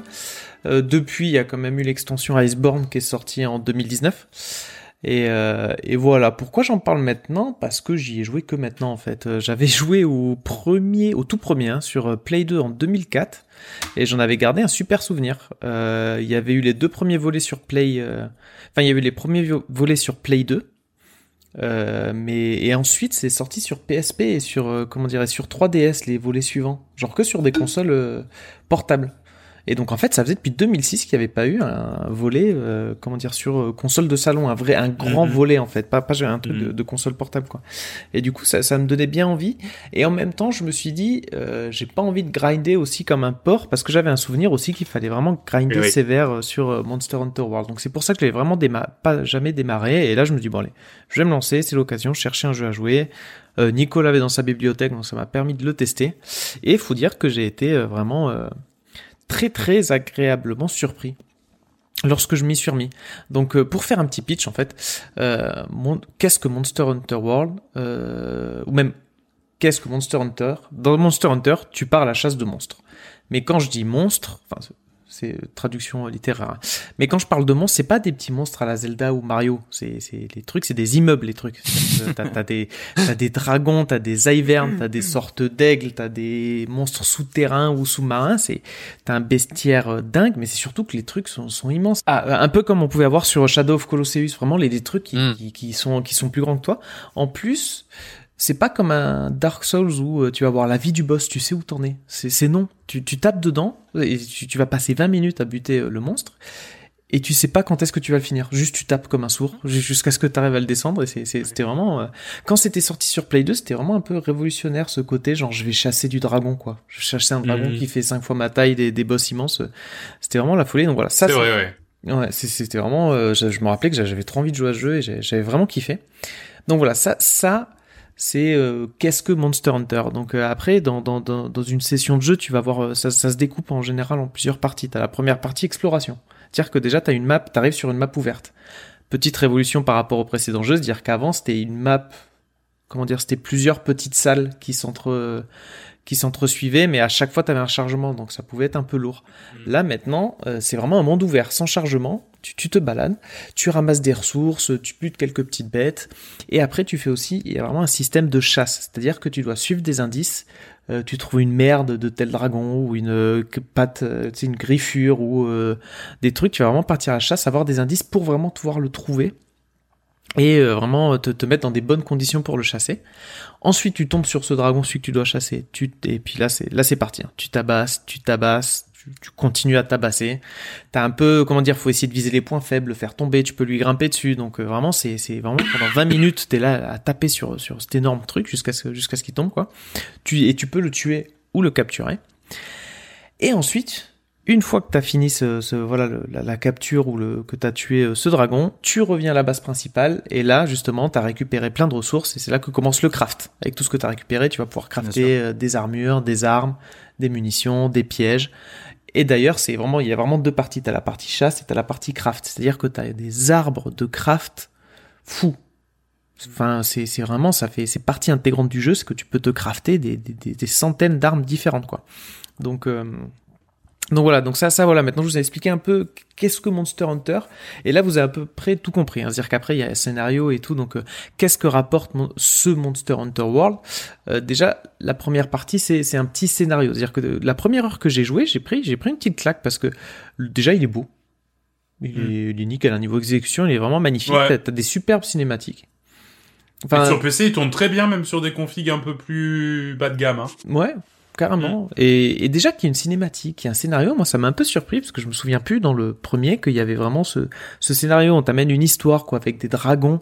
euh, comment dire Il y a vraiment des dragons ancestraux qui euh, quittent le monde connu et qui euh, comment dire Il y a une sorte de vague de migratoire des dragons vers un, un- des, des îles inconnues. Et du coup toi t'es une sorte tu fais partie d'un équipage qui qui est la cinquième vague d'explorateurs parce que vraiment cette euh, migration elle a lieu tous les 10 ans. Donc t'es la cinquième vague qui vient donc euh, au bout de 50 ans pour étudier ces dragons pourquoi ils migrent etc et là t'en as un énorme fran- franchement tu suis un dragon il fait la taille d'une montagne mais mais d'une montagne d'un- Mm. il fait 100 fois ta taille le bateau il est minuscule à côté. Donc euh, enfin vraiment tu t'en prends plein la gueule dès le début. Après bon j'ai parlé de scénario mais ça reste assez limité. Une fois que t'as passé la cinématique et tout. Tout est prétexte pour chasser un dragon. Mais littéralement tout hein. c'est à dire que là ouais là on est emmerdé faut aller chasser le dragon. Ouais faut faire euh, on a un bateau qui on veut le faire décoller donc euh, un peu en mode montgolfière. Ben il y a un dragon qui est un peu qui gonfle faut buter le dragon. Comme ça on va récupérer des, des poches tout, mais vraiment tout. Euh, chaque mission, en fait, 90% des missions, c'est aller tuer tel ou tel dragon. Quoi. Tout se règle en butant des dragons, quoi. Ah ouais, exactement. Après, mais au moins, le scénario, ça te ramène quand même une ligne directrice. Avec, euh, comment dire, vraiment, le, le but, c'est quand même ce dragon-là, euh, l'étudier, savoir pourquoi il est là et tout, etc. Et, et en plus, ça va te t'apporter certaines batailles qui sont vraiment épiques. Mais quand je dis épique, c'est-à-dire que le dragon est tellement immense que tu, il y a une sorte, il y a un moment où tu fais un, tu tends un piège au dragon, mais du coup, t'as des canons, t'as des lance-grappins, t'as des, t'as les- une dizaine de mecs qui leur sautent dessus, tu dois l'escalader un peu comme je disais à la Shadow of Colosseus, et euh, enfin vraiment, j'ai été un peu surpris de toute cette nouvelle mécanique. Euh, voilà, et qu'est-ce que rapporte aussi ce Monster Hunter World? C'est les environnements variés. C'est-à-dire que je, moi j'avais le souvenir où t'avais vraiment le, le première partie c'était euh, la forêt et après le désert, on a à peu près la même chose, mais après t'arrives sur des mondes. Je vais citer le, le plateau de corail euh, qui est inspiré des fonds marins. C'est-à-dire que c'est une map Ouais. où, où, en fait tous les arbres c'est des c'est des cor- coraux en fait. Et du coup c'est un truc monde ultra coloré avec des trucs Mm. qui bougent et tout. Et tout justement le la, la faune et la flore est sur ce thème. Et euh, t'en prends plein la gueule. T'es vachement t'es ultra dépaysé. Et chaque monde a vraiment ses, ses- son bestiaire différent ses, ses plantes différentes son univers différent. Euh, je vais pas trop spoil parce qu'après t'as encore d'autres d'autres univers. Et et j'ai pris des claques de d'idées quoi de, de graphiques Mais moi, je trouve que c'est ça que qu'apporte vraiment ce Monster Hunter World, euh, parce que je, je tu avais peut-être prévu d'en parler, mais beaucoup, beaucoup sur Internet disent, euh, oui, vous allez voir, ce Monster Hunter, c'est vraiment le plus accessible, c'est très facile d'accès et tout. Bon, moi, je trouve pas que ce soit vrai, ça. Je, alors, c'est le C'est plus parce que t'as pas joué. C'est parce que t'as pas joué au précédent. Si. Non, mais c'est ça. Euh, non, non, j'ai pas joué au précédent. Je, je, je, je suis d'accord que c'est sans doute le plus accessible, mais par contre, c'est pas extrêmement accessible non plus. C'est-à-dire que quand même, il faut, il faut, il faut vouloir s'investir un petit peu dans le jeu, comprendre les mécaniques, comprendre les crafts, comprendre. Enfin, c'est assez complexe. Je trouve quelque part que je retrouve un petit peu ce qu'avait, ce que disait euh, Joris dans Nioh, dans tous ces systèmes qui se mettent ensemble, etc. De, de faiblesse, de force, de buff, des buffs, machin. Je trouve qu'on on retrouve un petit peu ça. Alors après, c'est un jeu fait pour, hein, c'est du grind. C'est c'est euh, c'est de l'optimisation d'équipement, etc. Donc c'est fait pour. Mais je trouve que ça rejoint un petit peu euh, Nioh 2, euh, comme disait Joris. C'est ça, c'est ça. C'est-à-dire que c'est pour ça qu'au départ que j'avais pas envie d'y jouer, c'est parce que je sais que ce jeu tu dois le grind énormément. Mais après ça, comme dit, c'est le jeu le plus accessible parce qu'ils ont beaucoup amélioré à ce niveau-là. Et Justement, j'allais en revenir. Mais des, voilà, donc euh, euh, donc t'as des environnements variés. Ça, ça m'a vraiment vraiment surpris. Au niveau du gameplay, ça je m'y attendais, mais c'est c'est très efficace. C'est-à-dire que t'as genre t'as 14 armes différentes. Mais ça va de la grosse épée mythique, le truc qui pèse une tonne 5. C'est-à-dire que pour lancer un coup, il doit aller la chercher à 3 mètres Ouais. derrière, mais ça fait des gros dégâts. Ou sinon, t'as la double épée comme un assassin, ou euh, lance-bouclier pour être un tank, ou euh, fusil ou arc à distance. Et moi, j'ai joué genre insectoglaive. C'était trop cool. C'était un coup, t'arrêtais pas de sauter partout. Tu... Je trouvais ça trop cool. Et du coup, c'est bien, ça apporte une différence de gameplay. Et t'as aussi un autre niveau, c'est que ça apporte une, euh, comment dire, un- une orientation team play aussi. C'est-à-dire que ce qu'il y a, ce a sur ce volet, mais qui était aussi sur les précédents sur 3DS, c'est que t'as le, le jeu se rapproche presque d'un MMORPG. C'est-à-dire que quand tu vas lancer, tu, tu lances des raids en fait, un peu comme dans WoW, c'est-à-dire que je vais niquer tel dragon, tu, tu peux pas y aller tout seul, il faut que tu ailles à 4, à 6, et, euh, et c'est là que ça peut être intéressant d'avoir un mec qui est plutôt tanky, un mec qui est plutôt dégâts, un mec qui est plutôt support. Donc euh, j'ai pas pu trop partir sur cette partie-là, mais j'ai vu des, des raids où les mecs ils partaient à 6, 7, où fallait, faut, faut que t'études le dit dragon avant, que tu prennes le stuff qui euh, est bon contre ses faiblesses et tout, et, Ça, c'est sympa, et, ça. euh, ah ouais, ça c'est vraiment sympa. Et je pense que ce jeu-là, si tu t'y mets genre à 4, 5 euh, en même temps, tu vois, ou que t'as une bonne bande d'amis et tu, tu joues tout le temps, tu peux vraiment y passer ta vie. Et, Mm. et c'est là que je vais venir, c'est que un autre souvenir de Monster Hunter pour lequel j'avais pas envie de jouer, c'est l'histoire de grind. C'est que c'était long. Ouais, ouais, c'est ça. ouais. Mm. C'était long. Mais là encore, et c'est pour ça qu'ils disent que c'est le plus accessible, c'est qu'ils ont fait beaucoup de d'amélioration de qualité de vie. C'est-à-dire que déjà le craft est plus, le, le grind est plus simple. C'est-à-dire que avant, quand tu voulais choper du métal, fallait que tu aies une pioche dans ton équipement. Donc déjà que tu construises une pioche, que tu la pioche en métal pour qu'elle dure plus longtemps, un peu la Minecraft, tu vois. Ah ouais. Et tu craftais, ou fallait un filet pour acheter des insectes, pour attraper des insectes, ou fallait une pelle. Ça, je sais pas Pour- il fallait que tu craftes tout ça. Et donc déjà, tu passais trois heures à te prendre le bons équipements, t'en chier avec la place dans ton inventaire, tout ça c'est Mhm. réglé. Maintenant, en fait, tu, tu, tu as une pierre, tu tapes dessus, ça pioche tout seul. Et le encore mieux, c'est que tout se ramasse en courant. C'est-à-dire que t'es en train de chasser tel dragon, Ah, c'est vrai. Tu, tu spammes le bouton ramasser, tu ramasses tout ce qui traîne. Et franchement, du coup, c'est cool parce que sans le vouloir, tu ramasses des trucs. Là, Et, tu euh, perds pas de temps, quoi. Ouais. Et donc, du coup, Mais ça- tu grindes. Pardon, mais ça reste quand même long, je veux dire, dans le sens où, euh, euh, non, mais long dans le sens où il y a, il, faut- il- c'est- le grind reste toujours présent, quoi. Même si c'est plus Bah, pratique. Pas forcément. C'est-à-dire que c'est pas forcément nécessaire avant. Avant, c'était vraiment long. et- Ah oui, ok, ok. Ouais, moi ce que je pense c'est que t'as vraiment, t'as vraiment, en fait t'en as pour tous les goûts. C'est-à-dire que si t'as envie de faire, on va dire euh, l'aventure principale et quelques à côté, on va dire voilà, commencer à découvrir gentiment le late game, etc. Bon ben tu vas pas beaucoup grinder. Par contre, D'accord. si tu as envie, tu vois, si t'as ça dans le sang, que t'as envie de grinder comme un gros porc et que t'as envie d'y passer des heures et des heures Ouais, et des voilà, heures pour ça. avoir les meilleurs du meilleur du meilleur, ça y a pas de souci, il va te proposer des tonnes et des Ouais. tonnes d'heures. Et tu le vois de toute façon, hein, dans les, hum, dans les, dans les, dans les, tu sais, dans les reviews, des trucs, les gars, ils ont des milliers d'heures dessus, hein, parce que tu peux y passer des milliers d'heures. Ouais, bien sûr, c'est ça. T'as le contenu que, qui, qui convient à tout le monde, en fait. Voilà. C'est ça. Après, ils- aussi, ils sont moins radins sur les ressources de monstres. Je me rappelais qu'avant, en fait, euh, pour passer tel niveau, il fallait que t'aies telle arme qui était puissante, et qui était, euh, comment dire, tu, tu construis les armes avec des morceaux de monstres en général, des écailles ou Ouais, des c'est dents ça, de c'est tel monstre.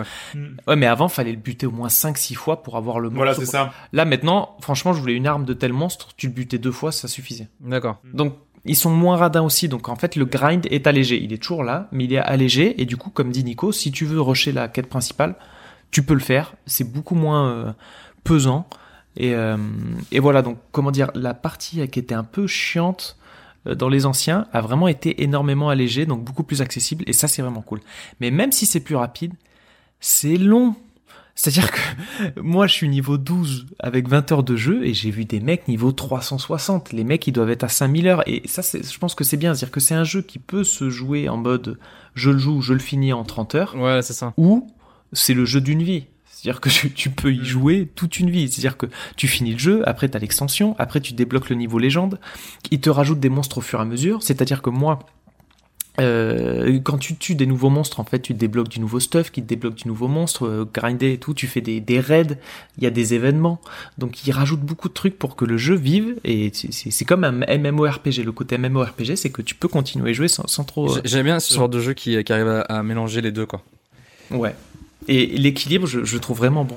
Mais moi, par exemple, j'ai dû chasser une, va- une vingtaine de monstres. Donc, quand je dis de monstres, c'est vraiment les, les monstres épiques, hein, les, les, les boss. Il y a plein de monstres et de petites bêtes, je les compte même pas. Donc, j'ai dû en chasser une vingtaine. Et j'ai vu qu'en fait, dans le wiki, il y en a 60, 70. Mm. Genre, euh, enfin, tu te, te- rien que pour chasser tous les monstres, t'en as pour une soixantaine d'heures de jeu. Je Ah pense ouais, c'est des trucs de, de plus en plus épiques en plus. Des monstres de glace, de feu et tout. Donc, euh, donc voilà, moi j'ai, j'ai déjà j'ai kiffé. J'ai même pas fini le scénario principal et je sais qu'à la fin ça devient vraiment épique et tout cette chasse du, du gros dragon. Et donc j'ai juste égratigné le jeu. J'ai kiffé.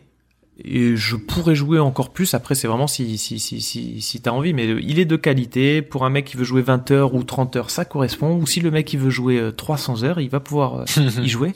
Donc c'est vraiment cool. Et je pense que ça se prête beaucoup euh, entre amis.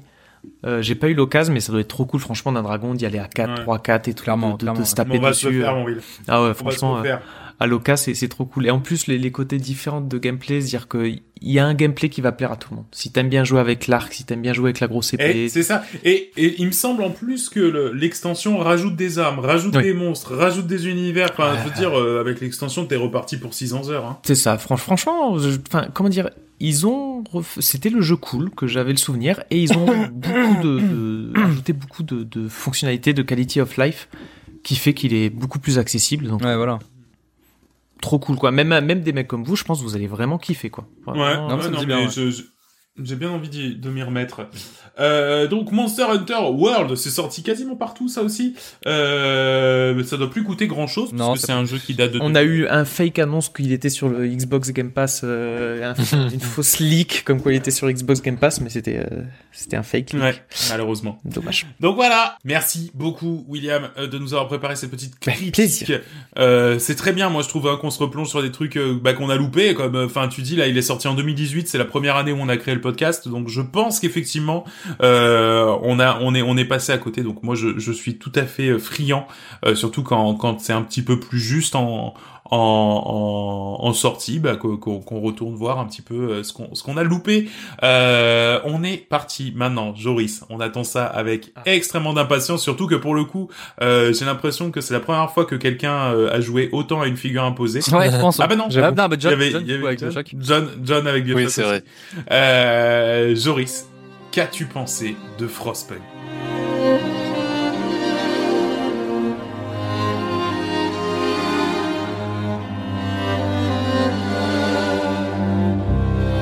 Eh ben, Frostpunk, euh, bah rien à dire, hein, c'est génial. Vraiment, c'est c'est Ah. c'est- une vraie tuerie, c'est incroyable.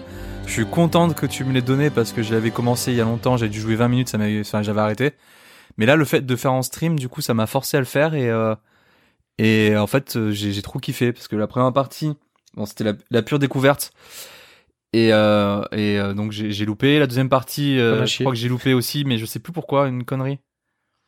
Il y avait une connerie parce qu'en fait, en fait, ce qui est marrant dans le jeu, c'est que t'as t'as pas beaucoup. Enfin, comment dire? C'est assez bien fait. C'est assez euh, compliqué, enfin complexe dans le sens où tu as beaucoup de choses à faire et à, et à regarder, mais en même temps, c'est il te montre ça d'une telle facilité, euh, c'est que du coup, en fait, n'importe qui peut jouer en fait. Je trouve que le, le- la prise en main, elle est hyper bien faite. Le tutoriel sont hyper- les tutoriels sont hyper bien faits. Et, et c'est marrant cette cette cette subtilité, enfin pas cette subtilité, mais ce ce mélange de c'est un jeu dur, mais en même temps tout est accessible. Il y a, y a rien il y a rien de compliqué. Je veux dire, euh, même euh, même quand quand tu vas dans les euh, dans les dans la, la petite fenêtre qui te répète un peu toutes les euh, toutes les ressources que tu as, combien comment ça marche, tout est simple, tout est lisible, tout est facile, mais pourtant c'est un jeu qui est assez compliqué à prendre en main.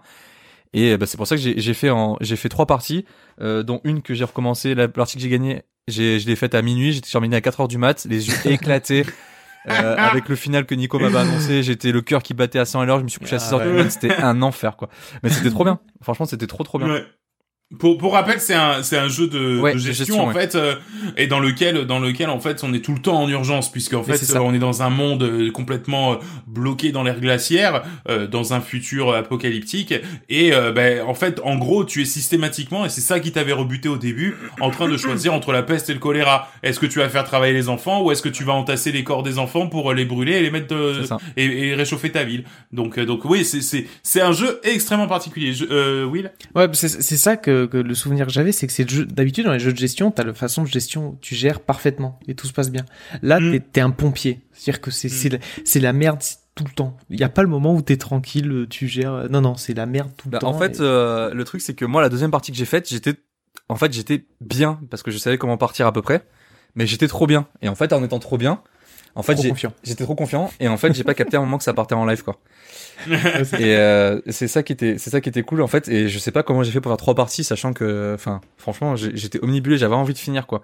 Mm. Et il y a trop de trucs qui m'ont plu euh, le que ce soit la, la micro-gestion pas enfin c'est pas vraiment la micro-gestion mais le fait de Ouais. euh, d'arriver à, à bien gérer ton ta chaleur qui permet de, de, de- que tes habitants ne crèvent pas de froid euh, tout en gérant tes ressources plus euh, tes, euh, tes tes nouveaux bâtiments que, qui permettent d'améliorer bah ta ton ton ton ta, faciliter de la, la, la récupération des ressources plus tes maisons qui permettent d'avoir plus euh, de chaleur pour tes habitants enfin bref tout tout s'imbriquait bien quoi je veux dire t'es t'es c'est trop bien enfin c'est trop bien Mm.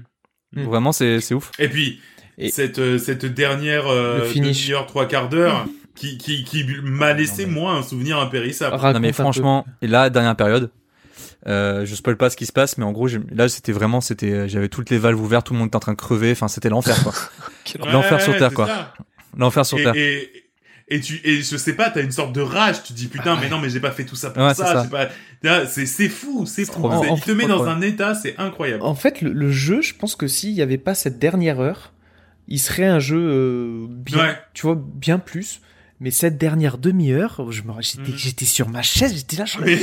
allez, allez, Ouais, Allez les gars. genre, c'est ça. ah, c'est ouais, ça. et je, je, je, je me suis dit, c'est- très peu de jeux m'ont mis dans cet état, surtout un Ah, jeu de gestion pareil. en plus, un jeu de gestion, il n'y a pas de scénario, il n'y a pas de... Non c'est ça. Ouais. Incroyable. Non mais Non. non mais vraiment le le le, le, le tour de main, enfin qu'ils ont réussi à faire, c'est vraiment le la complexité de le, le- un jeu très dur avec une prise en main très simple et euh, qui- c'est c'est c'est le c'est pas tout est agréable en fait euh, quand tu joues c'est agréable Mhm. voilà c'est agréable à jouer c'est Ouais.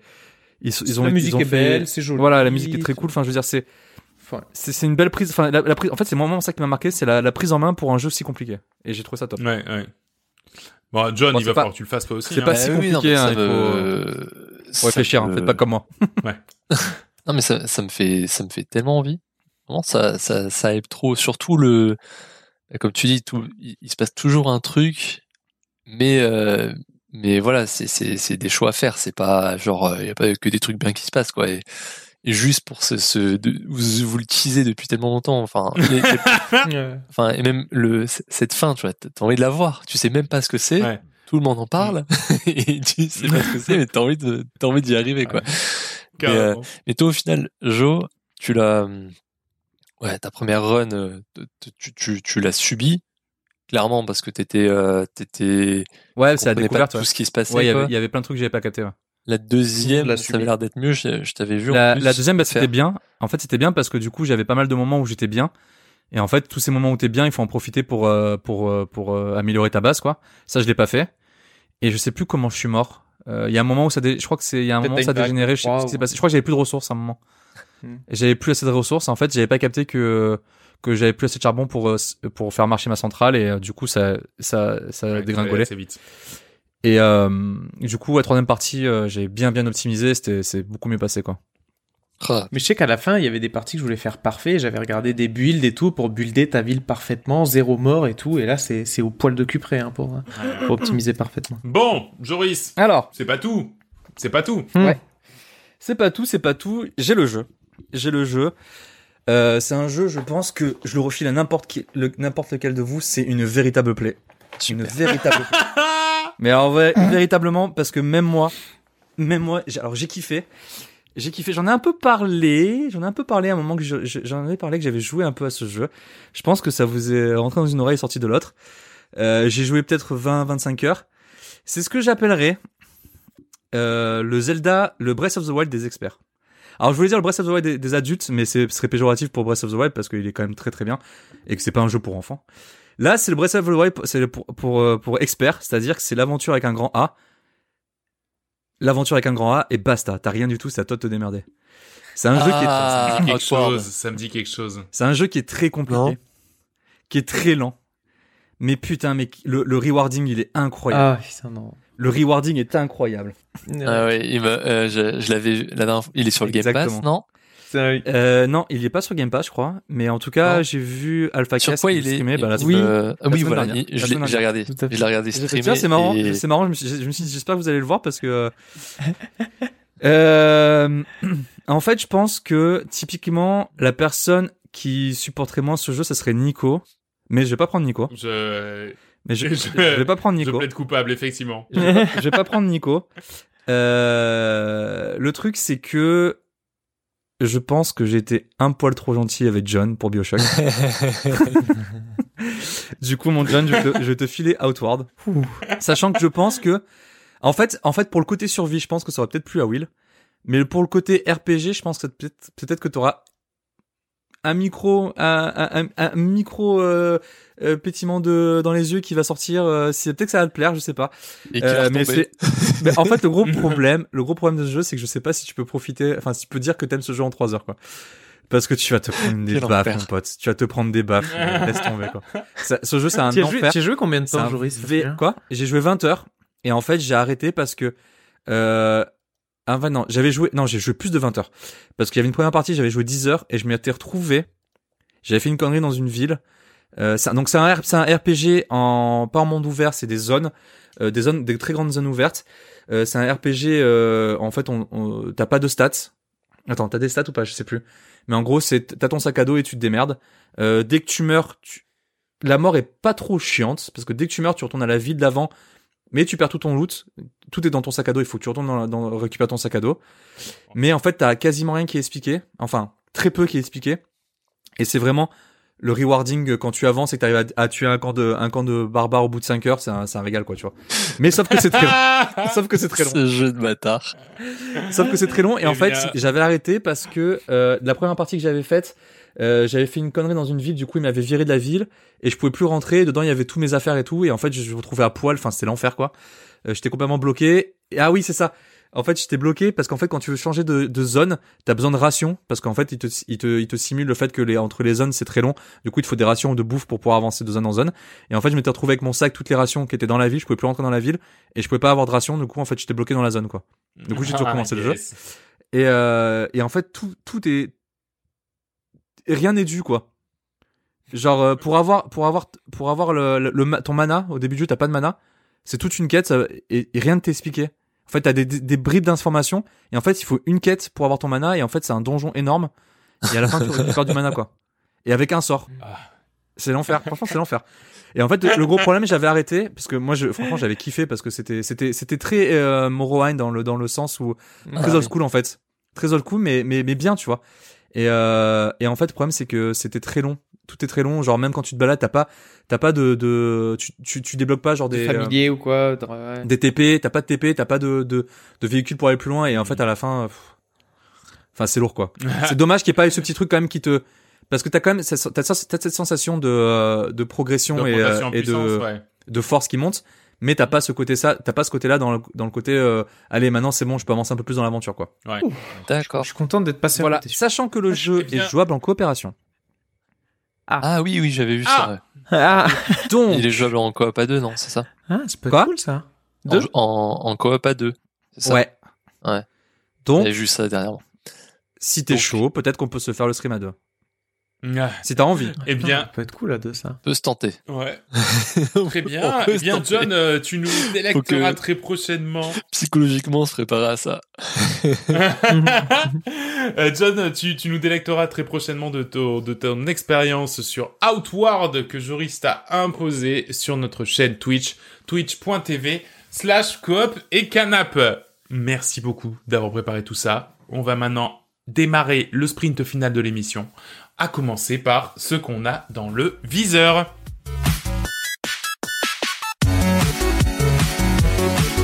Dans le viseur, messieurs, qu'attendez-vous le mois prochain euh, sur vos consoles et vos euh, ordinateurs? Joris, c'est toi qui a qui tient le crachoir. Yes, euh, déjà, bah moi en fait c'est un jeu qui est sorti aujourd'hui qui s'appelle Loopero, qui est un mélange entre un roguelike et euh, un tower defense. Euh, c'est assez sympa. En gros, c'est euh, en fait t'as un, t'as un, un needle game pardon, un needle game. En fait, le principe du jeu c'est que t'as un héros qui se balade sur une carte qui est prédéfinie et en fait il, combat tous les monstres qui sont sur la carte en boucle, donc Loopero.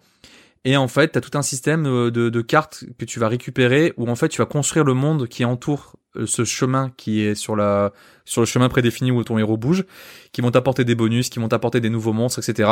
Et en fait, le but c'est de c'est de c'est de voilà de d'améliorer ton personnage tout en améliorant le le le, le monde où tu vis. Ça a des graphismes très particuliers, euh, très très old school. C'est vraiment pas joli, mais le, Oui, le gameplay moche, hein. a l'air extrêmement addictif et je je l'ai acheté et je pense que je le jouerai quand j'aurai fini euh, Demon's Souls.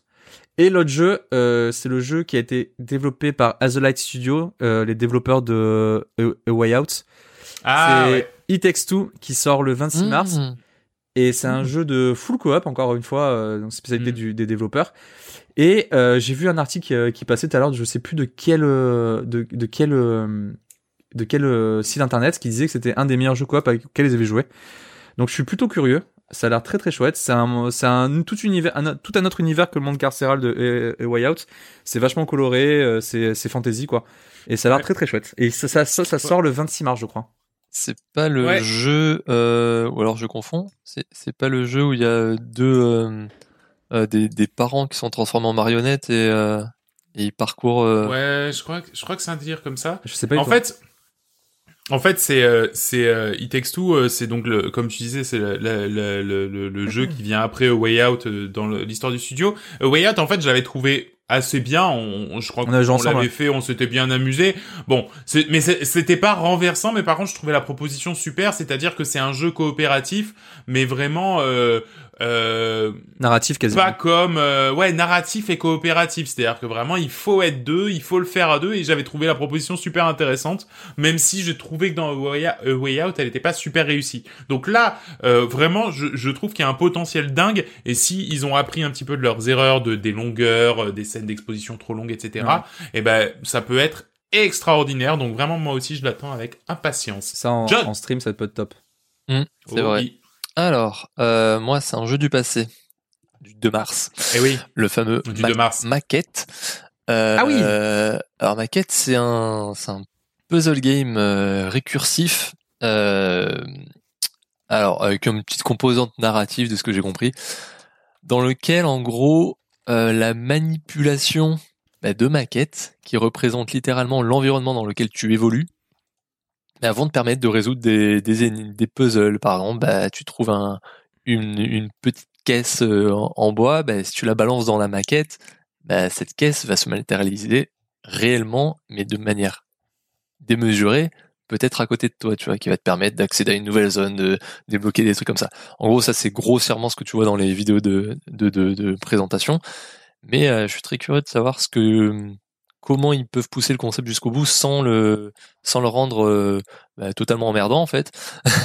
Euh, de ce que j'ai compris, c'est pas non plus un jeu qui dure 10 heures, c'est c'est 3 4 heures Voilà, c'est ça. mais euh, mais voir quand même sur 3-4 heures comment ils tiennent euh, en haleine. Ouais. Donc euh, c'est c'est c'est c'est intrigant. Et j'en ai un deuxième. Alors c'est un truc, c'est un il, il qualifie ça de jeu de réflexion détente. En fait, alors ça s'appelle Dorf romantique. Euh, voilà. Alors ça s'écrit euh, D O R F R O M A N T I K. Alors, c'est un jeu où en fait on a des tuiles hexagon- hexagonales qui représentent des, des biomes un peu comme euh, comme des tuiles de- d'un d'un jeu comme un Carcassonne ou un truc comme ça enfin en termes de jeu de plateau D'accord. où il y a des bouts de plaine, des bouts de forêt, des bouts de champs, des bouts de villages, des bouts de rivières et que tu quand tu les poses ben forcément elles doivent, pouvoir s'interconnecter avec les autres. Et en fait, à chaque fois que tu poses une, euh, le jeu te dit que bah tiens, si tu si tu réussis cette mini mission, bah tu vas gagner euh, tel score en plus. Et le but c'est de faire le meilleur score avec un nombre de tuiles limité. Donc par exemple, tu commences une rivière, il va dire bah maintenant essaie de placer euh, exactement six rivières. Et après tu commences un champ, il va te dire bah faut que tu places exactement minimum sept champs. Mais potentiellement bah t'as déjà niqué ton truc parce que t'as posé les rivières autour. Et euh, j'ai juste testé la, la démo. Bah ouais, c'est ça, c'est totalement détente et bizarrement addictif. Je suis dirais pas 10 heures, mais euh, mais mais ça donne envie de d'y jouer voilà une ou deux heures comme ça pour le pour, pour le fun. Ok. Ça fait très jeu de société en fait. Bah, c'est Genre ça, un jeu de fait, société euh, solo en fait. Oui, tu tu tu me dis ça, tu me dis il y a ça en jeu de société solo, euh, je je l'imagine parfaitement le jeu. hein. C'est c'est c'est exactement ça. Voilà, ça sort au 25 Très mars, je crois. Ok, très bien pour la fin du mois. William. Euh, oui, alors moi je reste sur un peu des, des gros jeux. On a Monster Hunter Rise, hein, du coup, vu Mhm. que je viens de finir Monster Hunter, t'as Monster Hunter Rise qui sort en mars euh, sur Switch. Euh, en plus, qui c'est le premier jeu à utiliser le nouveau moteur euh, sur. Merde, j'ai plus le nom. Le mode online. Ouais, le mode, le mode online Euh, Bah, c'est- en fait, il, il a deux trucs. C'est que il, il- c'est le premier jeu à utiliser le mode online, de, le nouveau mode online de la Switch. Donc du coup, il sera un petit peu plus stable en online, ce qui est pas du luxe. C'est le, Ah premier, ouais. le premier à utiliser Ah. le moteur RE Engine. Ah mais c'est pour ça que c'est Euh, aussi joli sur euh, sur pour de la Switch. Exactement, exactement. Donc du coup, il est, il est D'accord. vraiment, il a l'air plutôt joli. Donc euh, ça, ça fait un peu jeu, jeu d'essai pour euh, pour euh, le RE Engine, mais euh, voilà. Donc c'est le premier qui l'utilise. Ça a l'air très joli. Euh, le online aussi euh, sera, sera sera sera disponible. Donc euh, sur une console portable, un jeu comme Monster Hunter, quoi, c'est Ouais. ça risque d'être euh, vraiment pas mal. Donc voilà. Et en deuxième jeu, j'avais bah, Isaac euh, Repentance. Absolument. Normalement, théorie. Ah bah il y a là maintenant c'est bon hein, c'est Ouais. acté hein. Voilà, donc euh, ouais, bah, j'ai découvert Isaac euh, l'année dernière et j'y ai passé une centaine d'heures de jeu. Donc euh, une cinquantaine d'heures de je sais plus. Beaucoup. Beaucoup. Et donc voilà, ouais, j'ai j'ai hâte de voir ce que ça donne les, les Ouais. petites nouvelles extensions. Ouais, pareil là le 30 mars hein, donc pour euh, l'extension de Isaac et moi. Et bah du coup vous avez dit tout ce que tout ce que j'avais remarqué. Effectivement ça va être un petit mois hein, va pas y avoir grand chose mais tant mieux euh, quelque part. Bah Ça ouais, va carrément. nous permettre de ça va nous permettre de rattraper un petit peu ce qu'on a dans le dans le viseur. Alors euh, il y a il y a hum, il y a un jeu que j'ai démarré, je crois qu'il est sorti il y a pas très longtemps, je vais je vais vérifier mais euh, s'il est sorti il y a pas très longtemps, 25 décembre. Donc non, il est sorti. Hein. ok, bon bah tant pis, je n'en parle pas. Euh, en revanche, non, par contre, moi, le celui que j'ai, c'est qui est sorti euh, bah, demain là, quand on enregistre, c'est Gnos- Gnosia. C'est un visual novel euh, qui sort sur euh, sur PC et Switch. Alors entièrement en anglais, je sais pas si j'aurai le courage de le faire, euh, mais euh, c'est un visual novel qui a eu des, des des 40 sur 40, des 10 sur 10. Des Comment 20 ça s'appelle, tu 20. dis? Gnosia, G-N-O-S-I-A. Et, euh, et voilà. Je, je sais pas si j'aurai le courage de le faire parce que tout en entier, je me suis déjà tapé Ah oui. pas mal de visual novels et je suis en train de faire un autre jeu euh, que je, je pense en parler euh, qui est tout en anglais aussi donc bon ça ça lourd. ça, ça ça fait voilà ça fait beaucoup mais mais voilà si si jamais je me le garde quand même dans un coin de la tête merci les copains on va directement faire un tour à la piscine c'est parti euh, je peux pas j'ai piscine je peux pas j'ai quoi John? Je peux pas, j'ai honte. Euh... non, parce que presque. Attention, euh, sur Netflix, j'ai quand même maté la série Cobra Kai. Ah yes. ah, bah, Euh, hey, hey, Ouais. En fait, quand, quand, quand tu le dis,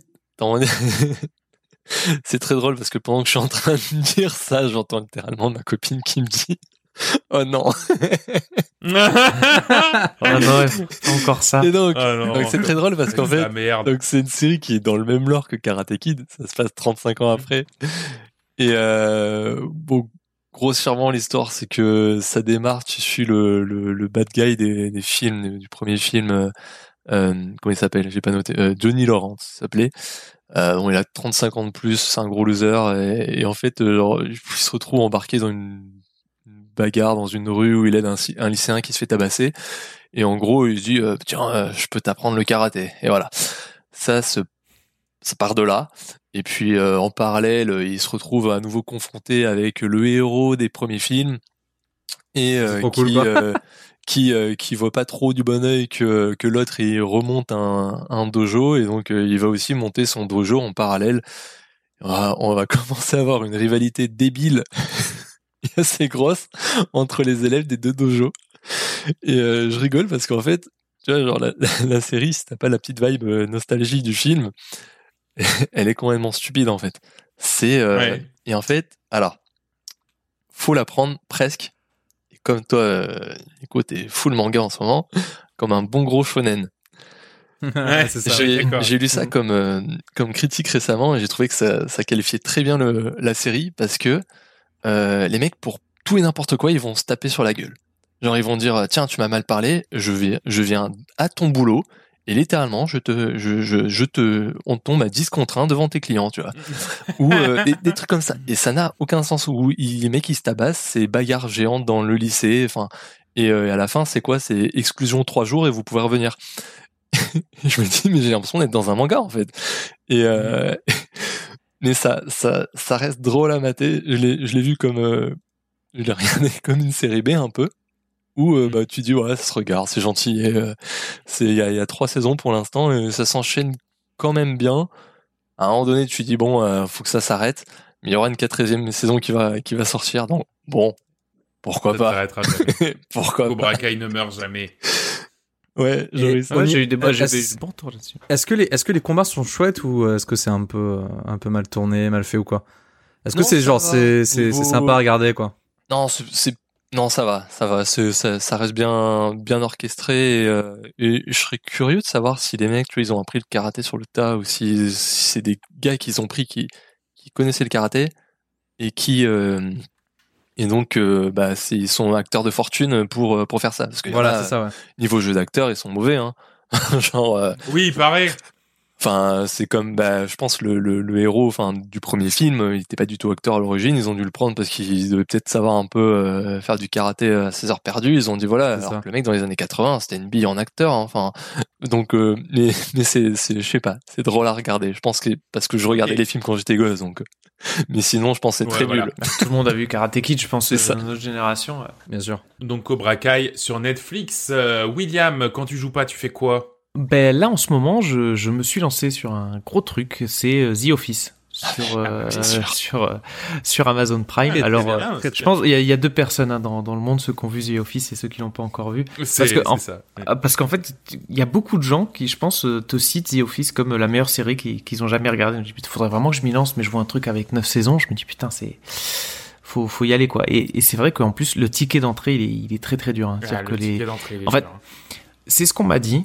On m'a dit que les deux la première saison est très dure parce qu'elle est très malaisante. Mais du coup, moi, ça, m'a vraiment plu. Parce que faut, faut y aller en se disant, ça va être malaisant. Il y a vraiment des fois où je me Mm. regarde, je me Ouais. cache les yeux comme ça, genre.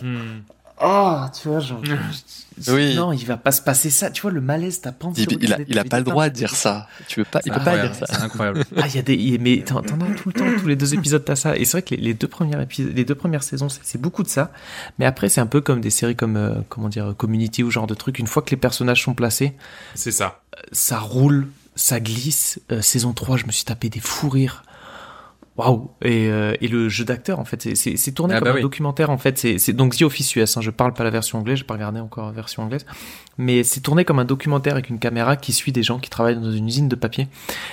Et du coup en fait tu te dis le jeu d'acteur du coup est fou. Parce que t'as vraiment l'impression d'être là la caméra. En fait parce que du coup il regarde la caméra. Le côté où c'est un peu malaisant t'as toujours ce ce regard vers la caméra et ce, ce jeu de d'acteur donc euh, enfin qui, qui, qui est juste euh, incroyable Mm. impeccable donc euh, Ouais. super Incroyable. découverte j'en suis qu'à la moitié D'accord. Bah écoute, euh, je te souhaite un, un bon voyage. Tu Oui. sais, Wi- William, un truc qui rend très malaisant en fait dans cette série, c'est euh, et qui rend assez le, le- les scènes vraies, c'est que hum, j'ai vu des, des, des making of où les autres acteurs racontaient que ben euh, il y a beaucoup d'impro je pense Ouais, c'est ça. Comment il s'appelle le, celui qui joue Garrett. Voilà, Steve Carell ouais. et aussi l'autre, Steve Ryan Carell. Wilson, ce qui, celui qui joue Dwight, euh, faisait pas mal d'impro et souvent les blagues les plus malaisantes étaient sorties en impro total et Ah donc ouais. les autres réagissaient en live à ce qui est en train de se passer parce qu'ils savaient pas jusqu'où ils allaient aller. Les deux, surtout les deux qui se relançaient la balle. Et, euh, et apparemment c'est ça qui rend des fois certaines scènes, mais, mais presque réalistes en fait. Mais, mais je pense que C'est- ça le déclic qu'il y a eu à partir de la saison 3, c'est ce que je disais, c'est que les gens sont ancrés dans leur personnage et je pense qu'ils ont beaucoup de liberté au niveau de, de la Mm. façon de jouer et tout, et donc du coup ça te fait des... Et le meilleur à regarder, c'est tu te regardes les bloopers après. Les making-of ou les, les, les bloopers des, des saisons. Ouais. Et ça, Ouais, voilà, va carrément. Mourir de rire quand justement ils vont faire de l'impro, une blague improvisée et fou rire absolu quoi. Et tu vois que, ouais, tu vois que c'était pas prévu, quoi. Ouais. Et moi, Euh, juste, ok, euh, donc- juste un dernier truc. Euh, Ouais. Je sais pas si, en parlant de malaise, je, je sais pas si vous avez vu, il y a Snoop Dogg qui a, qui a commencé à stream. Ou alors, oui. Quoi? Bon, j'ai pas vu. c'est Il y extraordinaire. a Snoop Dogg qui a, qui a stream, je crois, euh, euh, du NFL, du football américain. Et je sais pas ce qui s'est passé, mais genre au bout d'un quart d'heure, il a rage quitte la game. Et genre il s'est barré et il a genre laissé de son, tourner son stream pendant 6 heures avec rien dessus, quoi. je crois qu'il, je crois qu'il a arrêté de stream. Je sais pas ce qui s'est passé d'ailleurs, mais. Euh, il a, en fait, il est repassé dans la salle, il a vu qu'il avait pas éteint le stream, donc il l'a éteint, et puis il s'est barré. C'était vraiment, en fait, il a rage quit au bout de 15 minutes, quoi. C'est, c'est Incroyable. C'est invraisemblable. Ah Ok. ouais, Doggy Dog, Doggy Dog 20. C'est ça. ok, donc euh, pour ma part, moi je vais vous parler de manga. Alors je vais, je vais un peu tricher, je vais vous faire deux recos, mais du coup je vais essayer de les faire vite. La première, c'est euh, une série qu'il faut absolument euh, acheter à tout prix parce que sinon on n'aura pas tout en France. C'est Journey Beyond Heaven. Euh, Journey Beyond Heaven, en fait, le pitch, euh, c'est qu'il y a deux histoires qui se déroulent en parallèle. La première, c'est euh, dans un monde où euh, tout, euh, enfin post-apocalyptique, euh, au Japon, où tout est plus ou moins a, a été plus ou moins détruit. Il reste quelques humains et en fait, on, on, on, voit que le monde est peuplé de démons immenses qui viennent pour pour tuer, pour, je crois même dévorer, non les, non, juste les tuer. Les, les les les humains, ils viennent la nuit. Et on suit donc euh, euh, deux, deux jeunes qui partent à la recherche d'un endroit qu'ils appellent le paradis, euh, sans qu'on sache vraiment ce que c'est. Et à côté de ça, on suit... donc ça c'est une première histoire qui se déroule, une deuxième histoire qui se déroule, c'est dans une sorte de d'orphelinat euh, des, des des des gamins qui sont enfermés euh, euh, qui sont enfermés et, et dont euh, la vie est régie par des sortes de de de de de, de mi-robots, mi euh, donc c'est un peu c'est un peu bizarre, tu sais pas trop pourquoi ils sont là, qu'est-ce qu'ils font, pourquoi ils sont enfermés, ils n'ont aucun accès sur le monde euh, extérieur. Et, euh, eh ben écoute comment ces histoires vont se vont se vont se Se rejoindre. euh, se rejoindre.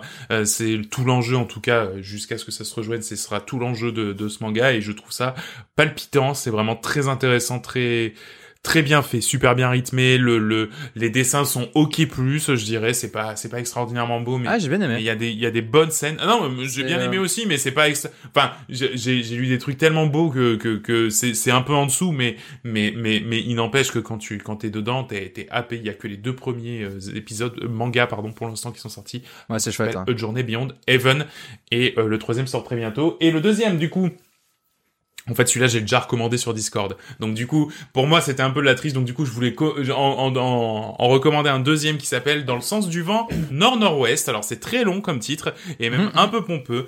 Et donc, euh, ça, c'est un manga donc qui, qui est, on sait pas trop où ça va. Donc, c'est un, un détective euh, japonais euh, qui vit chez son grand-père français en Islande et qui apprend du jour au lendemain que les personnes qui hébergeaient son frère au Japon sont toutes les deux mortes et que ben, son frère avait été, euh, euh, comment dire, euh, établi comme étant le principal suspect.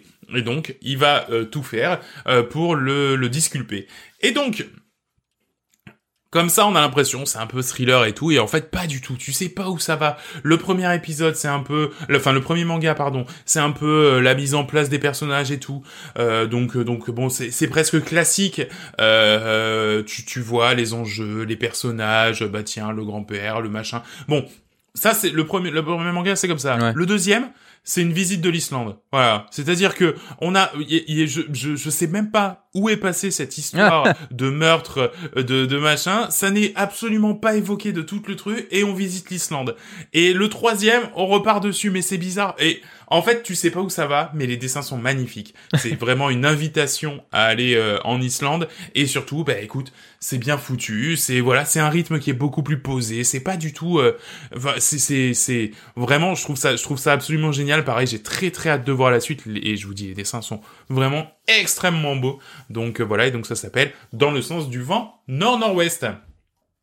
Merci les copains d'avoir été là pour ce 29e épisode de Coop et Canap.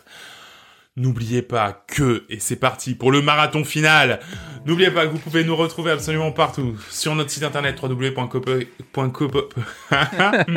N'oubliez pas que vous pouvez nous retrouver absolument partout sur notre site web www.coopetcanap.com, euh, Twitter, at coopetcanap, Facebook, facebook.com slash coopetcanap. On a une chaîne Twitch, euh, et on est très régulier dessus, on, on, fournit du contenu. Les copains, à quoi vous allez jouer prochainement sur Twitch?